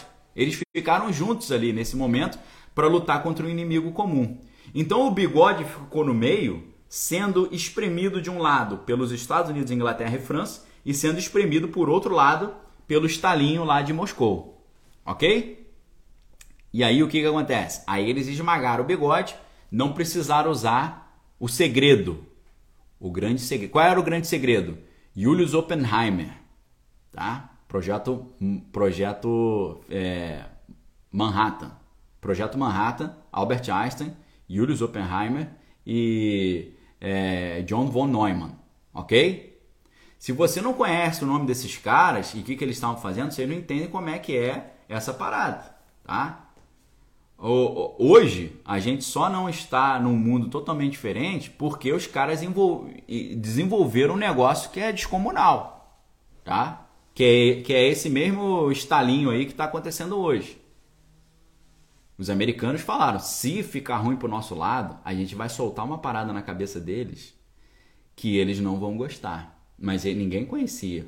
A grande questão do projeto Manhattan, quando eles criaram ah, o equipamento atômico, é o segredo, ok? Ninguém pode saber que existe esse equipamento. Ninguém pode saber. Então ninguém podia saber. Era altamente classificado. Altamente classificado. E todo mundo lá, não, vou brigar com os Estados Unidos. Ninguém sabia que eles tinham esse equipamento. Ok? E aí foram brigar. O, o bigodinho nojento, eles conseguiram esmagar, porque de um lado veio Estados Unidos, França e Inglaterra, do outro lado veio Moscou e esmagaram o cara. Resolveu. Só que no, no Pacífico, na área lá do Japão, o Japão não quis sair do, da brincadeira. O negócio terminou em 1945 na Europa, mais ou menos em abril. Em setembro, os caras lá no Japão estavam querendo brigar ainda. Porque o Japão é o quê? Por isso que eu estou falando para vocês. Japão não era, naquela época, um, um, um Estado-nação. Japão era um Estado civilizacional. Japão tinha um imperador. A relação do povo com o governo não era, ah, eu que voto, eu que pago. Sabe aquele negócio do cara chegar pro político e falar, eu, eu que pago o teu salário? Entendeu? Obrigado, Alê. Seja bem-vindo aí ao canal. Eu que pago o teu salário, meu irmão. Vai trabalhar porque eu que pago o teu salário. Isso acontece no Estado-nação. Agora, no Estado civilizacional não é assim.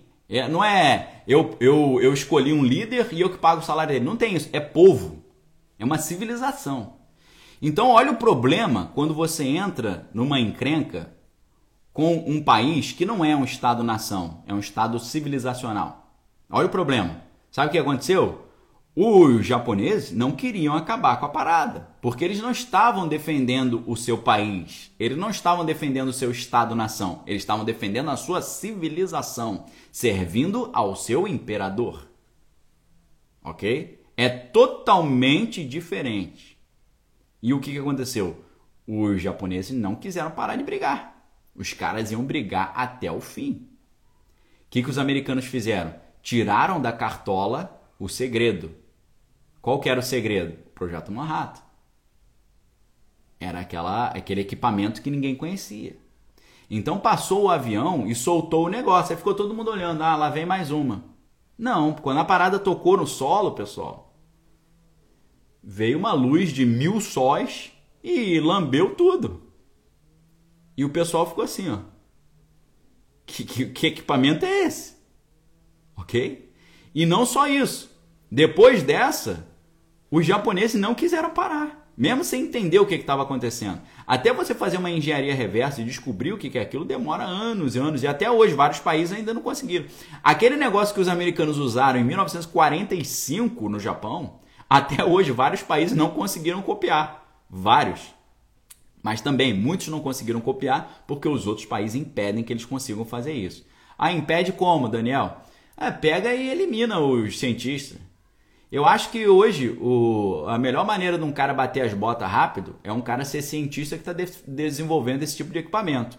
O país vizinho já vai lá e bota, bota um, bota lá umas guloseimas dentro da, da, comida do cara, o cara bate as botas na hora. Ou então o cara vai ligar o carro, o carro vai pro beleléu.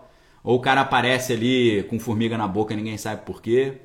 Os grandes cientistas dos outros países que fazem isso, eles já eliminam na hora. Tá? O cara, não tô me sentindo bem, bateu as botas. O que, que foi? Ah, acho que ele infartou. Infartou, né? Provocaram um infarto nele. Ok? Então, o que, que eu tô querendo dizer para vocês? Hoje, não é esse negócio dos americanos têm essa, esse equipamento. Mó galera tem. Só que eu quero dizer para vocês, o que, que nós estamos vendo hoje? Nós estamos vendo um, um, um Estados Unidos totalmente enfraquecido e, um, e Moscou completamente fortalecida. Aí isso aí já me preocupa em termos de operação psicológica. Por quê? Quando você olha os grandes manuais antigos de operação psicológica, como é o caso do, é, como é o caso lá do, do trabalho do Sun Tzu, A Arte da Guerra. O que, que ele diz na Arte da Guerra? Quando você estiver forte, finja-se de fraco. E quando você estiver fraco, finja-se de forte. Olha só. Quem quem está parecendo muito fraco? Os americanos. Tem um líder, gagá, um velho que está só no mingauzinho, que não sabe nem para onde vai. Ele termina de falar e vem segurar ele. Pra onde que eu vou agora? Vai para cá. Ah, então tá bom, vamos para cá. Então os Estados Unidos estão parecendo muito fracos agora. E Moscou está parecendo muito forte. Moscou fica fazendo demonstração. Olha os equipamentos que eu tenho e tal. Olha só, eu vou, eu vou, eu vou detonar meu próprio satélite. Aí vai lá e joga o negócio no satélite, fica um monte de pedaço lá, atrapalha a estação espacial. Uma, uma loucura, uma loucura. Uma doideira isso. Entendeu? Estão o quê? Mostrando-se forte. Moscou está se mostrando forte. Os americanos estão se mostrando muito fracos, gaga. Esse, esse, o que, que eu faço agora? E meu mingauzinho já está pronto? Cadê? É.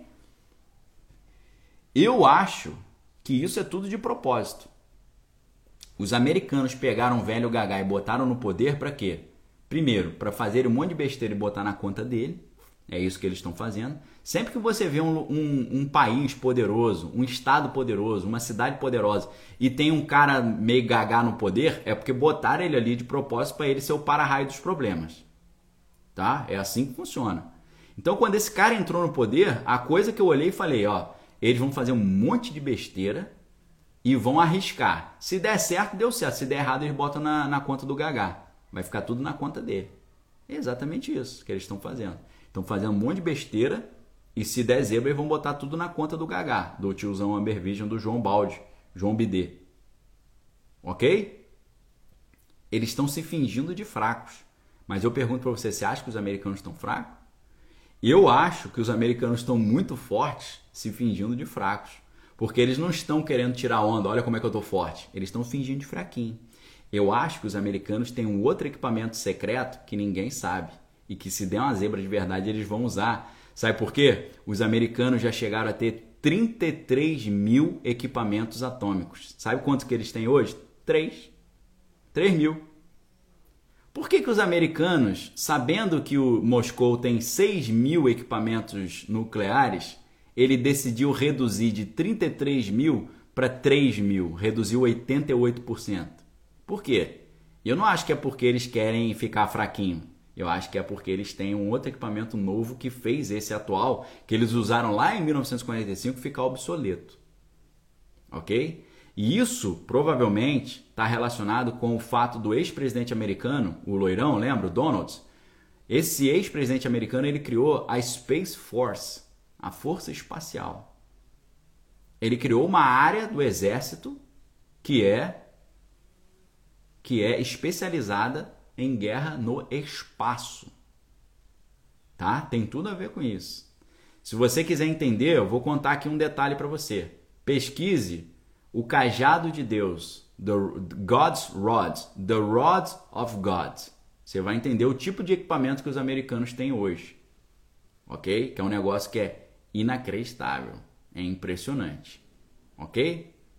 Nato aí, Daniel, é possível que os americanos tenham um Brooklyn nova tecnologia bélica com potencial de terminar qualquer uh, conflito? Eu creio que sim. É uma tese que eu estou desenvolvendo baseado nessas, nessas teorias. Eu creio que sim. Eu creio que a DARPA já tem esse tipo de equipamento assim que ninguém sabe. E por isso eles estão se fazendo de fraquinhos. Ok? Pessoal, então olha só. Nós falamos do aspecto econômico, interesses econômicos nos conflitos. Beleza? interesses geopolíticos no conflito. Qual é o interesse econômico no conflito hoje? Tá? É, de forma bem simples para vocês, ok? Então, é, eu preciso eu preciso mostrar para vocês aqui esses detalhes. Ah, Daniel, quais detalhes? Para você analisar o que está rolando nesse cenário, você precisa entender o. Você precisa entender o que está acontecendo no cenário global, tá? Para você analisar, vou reformular aqui, tá, pessoal? Tava raciocinando aqui. Deixa eu tomar água. Para você analisar o que está acontecendo no mundo hoje, você tem que analisar primeiro interesses econômicos, segundo interesses geopolíticos, terceiro interesses espirituais. É assim que você vai conseguir entender, ok? Vou dar o exemplo lá do, do Adolfinho Bigode.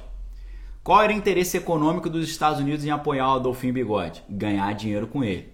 Qual era o interesse geopolítico? Conter o avanço de Moscou, do socialismo de Moscou. Qual era o interesse espiritual? O interesse espiritual do Adolfinho era cumprir a visão espiritual que ele tinha. Qual era a visão espiritual que ele tinha? Adolfinho participava de um grupo fechado religioso chamado Thule Gesellschaft. A Thule Gesellschaft significa Sociedade Thule. Sociedade Thule acreditava que o povo alemão era descendente dos deuses, dos deuses antigos nórdicos, Thor, Odin e por aí vai. E eles acreditavam, em parte, numa filosofia da teosofia da Helena Petrovna Blavatsky. O que, que a Helena Blavatsky dizia nas suas doutrinas da teosofia? Ela dizia que quando as eras uh, do mundo mudam, uma, uma, uma civilização sai de cena que, que ela vai dizer? Ela vai falar sobre a, a população da, da Atlântida, ou a população pré-diluviana. O que, que acontece?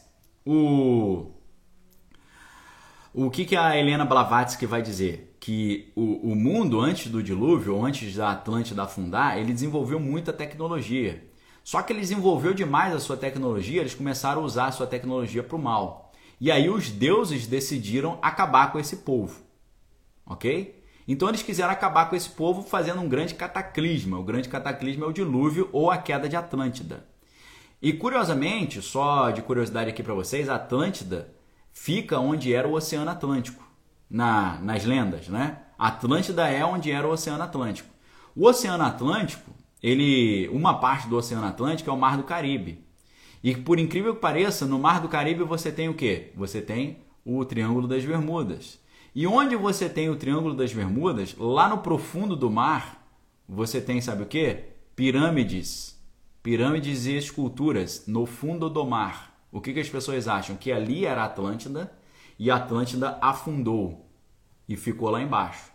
Por isso que você tem pirâmides no fundo do mar, exatamente ali onde é o Triângulo das Bermudas. Ok?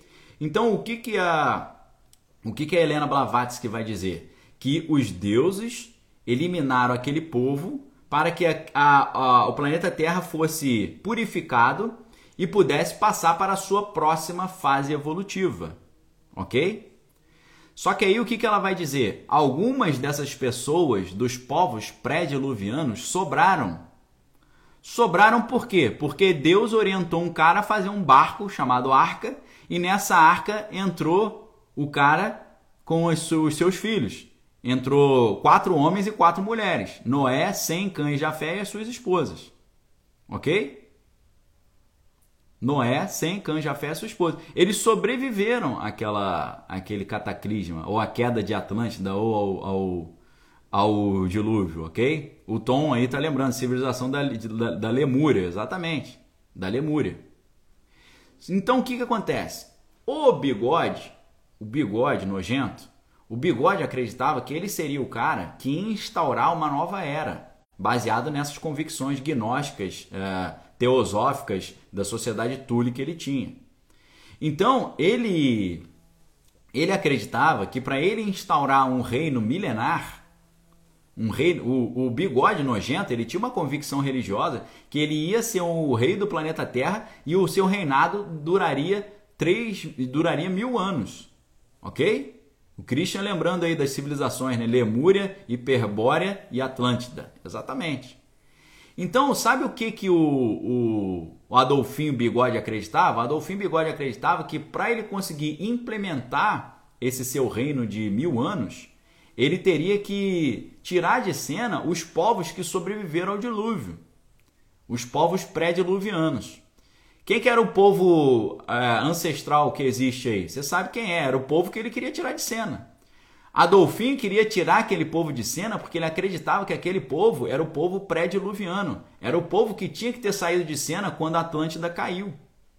Só que a Atlântida caiu e um Deus mandou um cara fazer um barquinho e esse barquinho salvou o cara e a sua família. OK? Então o cara sai do barco com a sua família e pro Adolfinho, esses caras tinham que ter sido engolidos também pelo, pelo dilúvio ou com a queda de Atlântida, eles sobraram. Então Adolfinho tinha uma doutrina religiosa muito sinistra na sua cabeça, que ele achava que se ele retirasse esses caras de cena, esse, esse povo que sobrou da Atlântida, ele ia estar com o mundo espiritual liberado para ele se transformar no novo líder da nova era, da era de Aquários. E toda essa doutrina que está por trás do Adolfinho, do Adolfinho Bigode Nojento, você só entende se você estudar a doutrina de Aleister Crowley. Porque Aleister Crowley estava falando que viria um Messias dessa nova era, que ia terminar com a era de peixes e instaurar a era de aquários. Esse cara ia receber o espírito do Filho Divino. Quem é o Filho Divino? Não é o Horus. O Horus renascido, Deus Horus, aquele que morre e ressuscita, ele estaria é, conduzindo essa nova era da humanidade. Adolfinho acreditava nisso. E quando Adolfinho apareceu, o Alistair Crowley, que era o maior bruxo da, da época, da, ou talvez da história, Alistair Crowley olhou para ele e falou: ele é o avatar dessa nova era. É ele que vai instaurar essa nova era. Ele era o avatar disso. Ok? Para você entender isso, pessoal, você tem que entender o que é a, o Liberal Vel Legis do Alistair Crowley, o que, que ele entendia como essa nova era, o que, que precisava ser feito. Você tem que entender o livro do Francis Bacon, que é a Nova Atlântida, como é que o pessoal das sociedades fechadas entendiam o que significava os Estados Unidos como uma, a, a, a restauração da, da Atlântida. É por isso que você acha que os Estados Unidos é tudo americano, mas lá você vê só símbolos do mundo antigo. Você vê lá na capital Washington, o monumento de Washington, o obelisco. Você vê George Washington na posição de Baphomet. Você vê pentagrama, você vê isso tudo, só símbolos místicos ocultistas. Ok? Então, pessoal, é, eu mostrei para vocês, com relação ao segundo grande conflito mundial, o aspecto econômico, o aspecto geopolítico e o aspecto espiritual. Hoje, nessa situação que está acontecendo, Kiev contra Moscou, a mesma coisa. Isso está servindo a todo mundo. Quer ver? Qual o que, o que essa, esse conflito traz de, de benefício para o, o Ocidente. O Tom está perguntando se eu vi a série Deus Americanos. Eu não vi a série, eu li o livro. Tá certo? Eu li o livro. Eu tenho o livro. E eu gosto muito do Neil Gaiman. Ok? Eu, apesar do Neil Gaiman ser meio, meio bruxo também, mas eu, eu li o livro, que é, é muito melhor do que a série, tá? Bem interessante. Tem umas cenas meio picantes, um negócio assim meio, meio libidinoso, tá? Se você for ler, tome muito cuidado, porque tem, tem coisas meio pesadas ali. Não é leitura para criança e nem para adulto, porque polui um pouco sua mente. Então, olha só, isso que a gente está vendo hoje acontecer no mundo atende a um plano do Ocidente. Qual o plano do Ocidente? Tirar o controle de Moscou sobre a Europa com relação à energia, aquele gasoduto do Nord Stream 2, alimenta o complexo industrial bélico, mantém o bicho papão vivo, que é Moscou, para justificar os pesados investimentos bélicos e dá razão de existência à própria OTAN. A OTAN precisa ter um inimigo para existir. O inimigo é Moscou. Moscou renovou esse, esse bicho papão como perigo. E agora, qual o benefício que traz para Moscou esse conflito? Impede o avanço da OTAN e uh, eles se protegem preventivamente de uma ofensiva ocidental e mostram a sua força ao mundo numa tentativa de desencorajar o avanço do Ocidente sobre o seu território, ok? Isso é o aspecto, é o aspecto é, econômico geopolítico. Agora, qual é o aspecto espiritual disso que nós estamos vendo? O aspecto espiritual disso que nós estamos vendo, pessoal, é pesadíssimo. O aspecto espiritual do que nós estamos vendo é eles instaurarem um caos no mundo para vir o salvador do mundo. Não é mais o salvador da pátria, é o salvador do planeta. Eles querem instaurar o medo para que o povo, ficando com medo, aceite o novo líder global. Quem será esse novo líder global que vai instaurar esse novo império global? Que vai começar com três anos e meio de paz, mas depois com três anos e meio de, de, assim, de confusão como a, como a humanidade nunca viu. É o filho da, é o que a Bíblia chama de filho da perdição. É o líder do ministério do engano. É aquele que vai enganar toda a humanidade. E como ele vai enganar a humanidade? Falando, eu sou malvadão, me sigam? Não, ele vai enganar a humanidade sendo bonzinho. A gente tem que entender o, a ideia de anticristo, anticristo não significa apenas contrário a Cristo. Anticristo, quando você entende esse, esse, essa preposição grega de forma diferente, você entende muito melhor. Anticristo pode significar também o substituto de Cristo. Ok, pessoal? Se você entende o anticristo como substituto de Cristo, você vai entender melhor o que, que ele vai fazer. Jesus era o quê? Jesus era gente boa. Ele vai ser gente boa. Jesus fez o quê? Jesus era o salvador da humanidade. Ele vai vir como salvador da humanidade. Jesus trouxe o quê? Pregou o quê? Pregou paz. Ele vai pregar paz. Jesus fala que né, é o príncipe da paz, admirável, conselheiro, Deus forte, Pai da eternidade, príncipe da paz. Jesus traz a paz que excede todo entendimento. O cara vai trazer a paz. Ok? E para ele trazer a paz, precisa ter uma encrenca. Para ser instaurado um governo global, tem que ser colocado um problema global. Qual o problema global? Aquecimento global, uma crise sanitária global, um, um conflito global. Ok? Então, o que nós estamos vendo diante dos nossos olhos é um conflito global ser instaurado para que saia dali o grande solucionador, o grande salvador. E por incrível que pareça, pessoal, já existem nove pessoas no mundo sendo preparadas para ser esse Salvador. Eles não sabem ainda qual desses nove será, mas tudo está caminhando para isso. Esses nove homens no mundo estão separados, cada um num, num espaço, num lugar da, do planeta Terra. No mínimo um por continente. Você tem um na América do Norte, você tem um na América do Sul, você tem um na Europa, você tem um na Ásia, você tem um na Oceania, ok? São nove homens desconhecidos que estão sendo preparados para isso, estão apostos para assumir esse papel. Quem é esse homem? Não sei. Não sei quem é esse homem, mas o que eu garanto para você, o pudim azedo, ele sabe dessa parada e existe uma possibilidade que ele esteja nesse jogo, ok?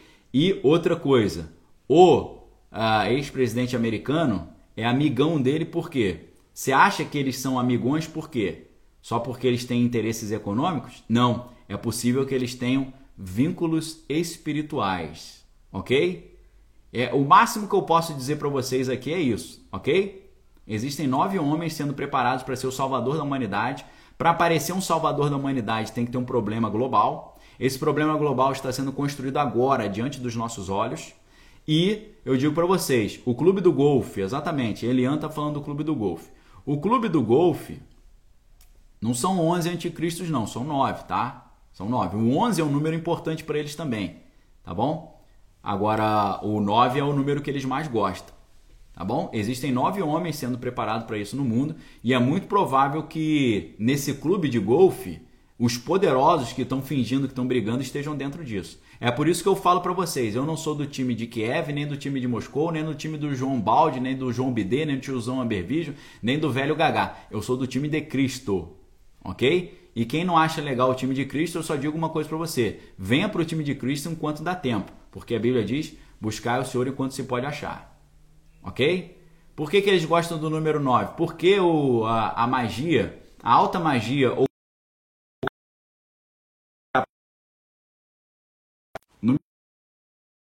Número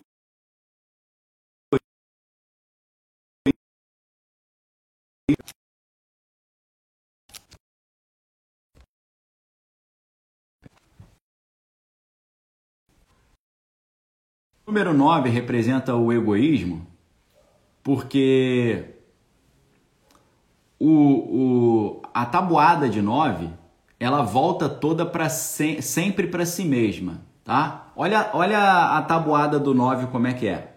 9 vezes 1, 9. 9 vezes 2, 27. 7 mais 2, 9. 9 vezes 3, 36. 6 mais 3 dá 9. 9 vezes 4, 54. 5 mais 4, 9. Né? 9, é, 9 vezes. E por aí vai, né? 9, 18, 27, 36, 45, 54. Ok? Por aí vai. Sempre a soma do múltiplo de 9, dos múltiplos, vai dar 9. Olha toda a tabuada do 9. 9 vezes 1, 9. 9 vezes 2, 18. 8 mais 1 vai dar 9 de novo. 27. 7 mais 2 vai dar 9. 45. 5 mais 4 dá 9. 54. 5 mais 4 dá 9. Ah? E por aí vai. 54. É, e, e por aí vai. É, 63. 72. 81. 90. Qualquer número que você multiplicar por 9, se você somar tudo, vai dar 9. Ok? Qualquer número que você somar por 9, vai dar 9. Se você somar 1 bilhão, não sei o que lá, por 9, e depois você sair somando todos os números, vai dar 9. Ok? Então, 9 é um número que volta sempre para si mesmo. O que, que significa isso? Egoísmo. Egoísmo. O que, que é o 666? 6 mais 6 mais 6 dá 18. 18, 8 mais 1 é 9. Ok? É o número, é o número na magia ocultista, é o número do egoísmo. Tá bom? Ah, pessoal, então quer dizer que esse número é do mal. Ah, então eu tô ferrado, né? Que eu nasci no dia 27, 7 mais 2 é 9. Como é que fica? Quem é de Deus, o maligno não lhe pode tocar, ok? Os números são de Deus. Eu estou falando para você como é que o inimigo usa os números. E eu não acho que o 9 é do mal. O inimigo usa o 9, porque para ele o 9 é um símbolo de. Uh, é um símbolo não só de egoísmo, mas é um símbolo de vitória sobre Jesus. Jesus, na Bíblia, ele morre na cruz que horas? Três da tarde. Três da tarde é que horas lá em Israel? Hora nove, hora nona. Ok? Qual é a hora? Hora nona.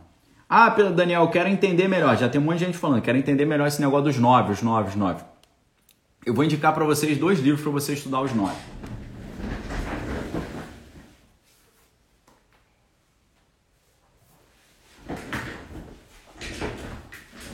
Esse aqui é do William Schnobelen, tá? William Schnobelen, tá bom? Lúcifer Destronado. Nesse livro aqui você vai ver a estrutura da árvore da vida cabalística. Além disso, você vai ver essa estrutura hierárquica aí que eu falei para vocês, tá? Você vai estudar todas as, as diferentes estruturas aí. É claro que é um livro de um cristão, tá? Esse cara é cristão, esse cara é pastor, ele não vai te ensinar a fazer adivinhação com a árvore da vida da cabala. Mas aqui, ó, a hierarquia do poder, ok? Como é que é a hierarquia? O próprio Lúcifer, embaixo, sete, que são sete anjos caídos, depois os nove homens conhecidos. Ok? A estrutura é assim. Dos nove homens conhecidos, vem todo o resto da estrutura do poder no mundo. Tá bom? E o outro livro, claro, é esse aqui do meu, do meu xará, ok? É o livro do xará aí. Tá? Tá bom? Sobre esse assunto aqui, só dá para eu falar até aqui. Tá bom, pessoal? Então eu quero dizer para vocês, no curso, no curso Proteja Sua Mente nível 1, que é a crise em Kiev, como proteger sua mente do grande reset. O grande reset é o reino do anticristo implantado, é a ordem internacional nova implantada só com outro nome. Nesse curso, você vai estudar comigo todos esses aspectos aí de como isso é implementado. O curso ele tem ele tem cinco módulos, ok? O curso vai ter cinco módulos. Nesses cinco módulos, nós vamos estudar uma série de assuntos imperdíveis, ok? Imperdíveis. Módulo 1 um se chama Conflito e Manipulação. E aí, a aula 1 um é Conflito na Ucrânia e Implantação da, da Ordem Internacional Nova. Módulo 2 é o Grande Reset. Vamos estudar o Grande Reset, você não terá nada, mas será feliz. E Bitcoin, espionagem e o fim do dinheiro. Tem tudo a ver com isso. Módulo 3, nós vamos estudar mídia, retórica e convencimento. É, você vai ter a aula a narrativa midiática, convencimento e apatia, e a aula a, a arte retórica, o grande manual de persuasão. No módulo 4, você vai ter. Módulo 4 é engenharia social, o nome dele. Você vai ter duas aulas: Foucault e a cultura do cancelamento, 1984, o grande irmão está de olho. Módulo 5, que é o último chamado Tecnologia e Perspectivas Futuras, a gente vai estudar da sociedade da disciplina à sociedade do controle e como proteger a sua mente do grande reset, ok? Esse curso ele dura dois meses, ele, ele tem 10 aulas completas, tem um curso bônus que eu trago para vocês, chamado é, um curso muito legal que está aí disponível. E a gente tem atualizações diárias de conteúdos também, complementares. Nós vamos ter duas lives para tirar dúvida e nós teremos é, durante a semana, de segunda a sexta, nós teremos atualizações ao vivo com vocês, tá? Nós, a gente vai entrar quatro da tarde ao vivo para conversar só com os alunos do curso, tirando dúvidas, tá certo? Então, é, é isso que eu.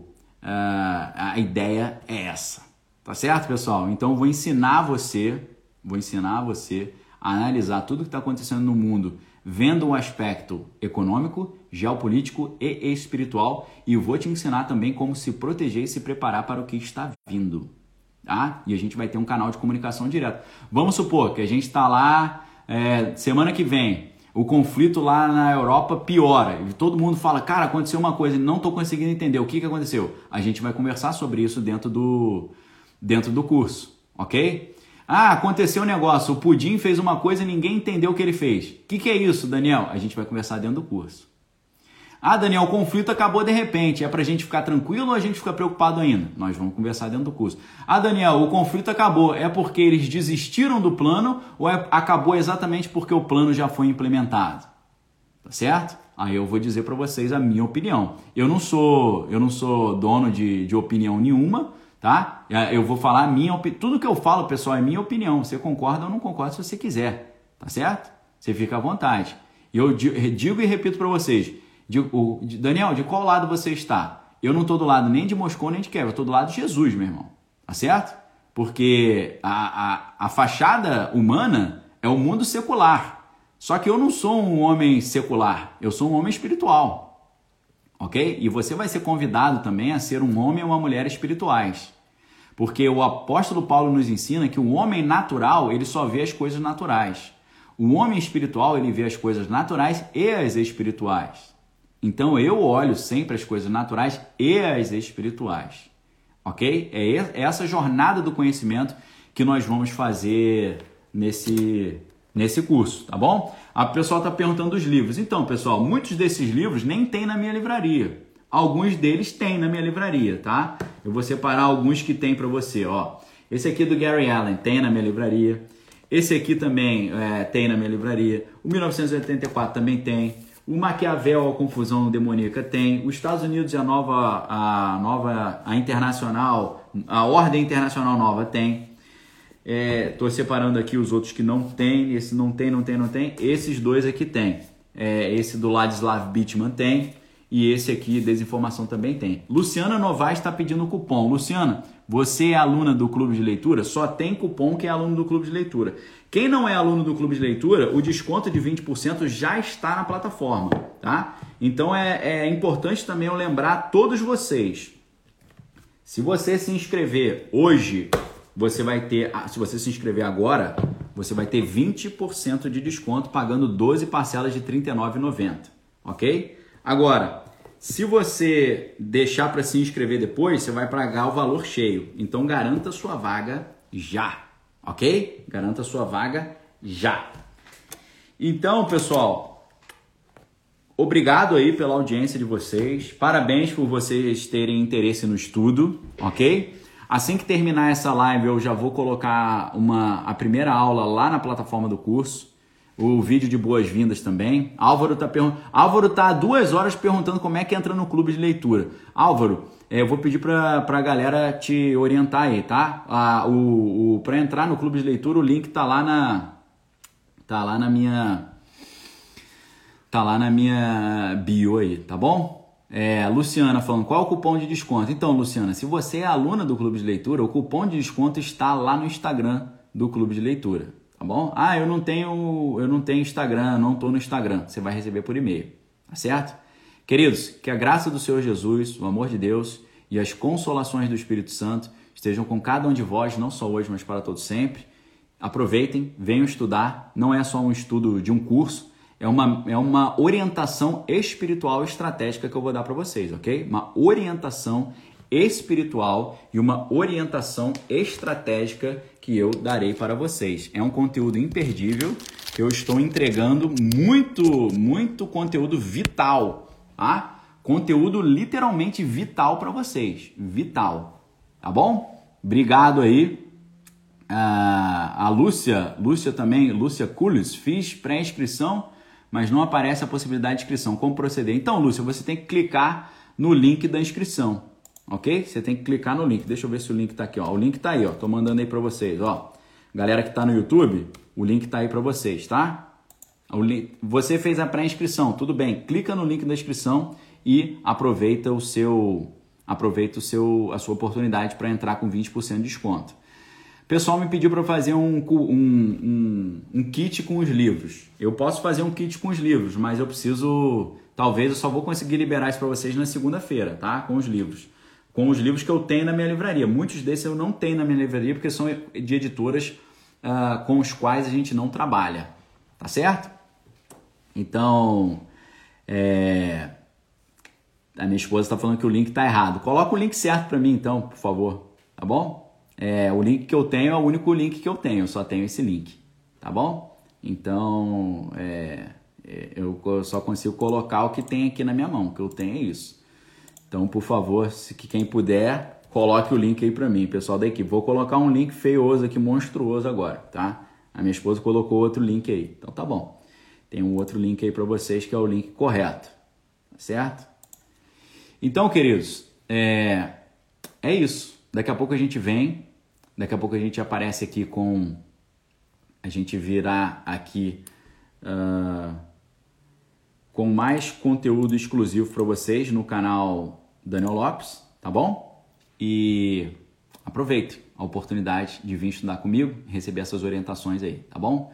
Fique com Deus, examine todas as coisas, retém o que é bom. Um abraço, parabéns para quem já entrou, sejam bem-vindos. Valeu!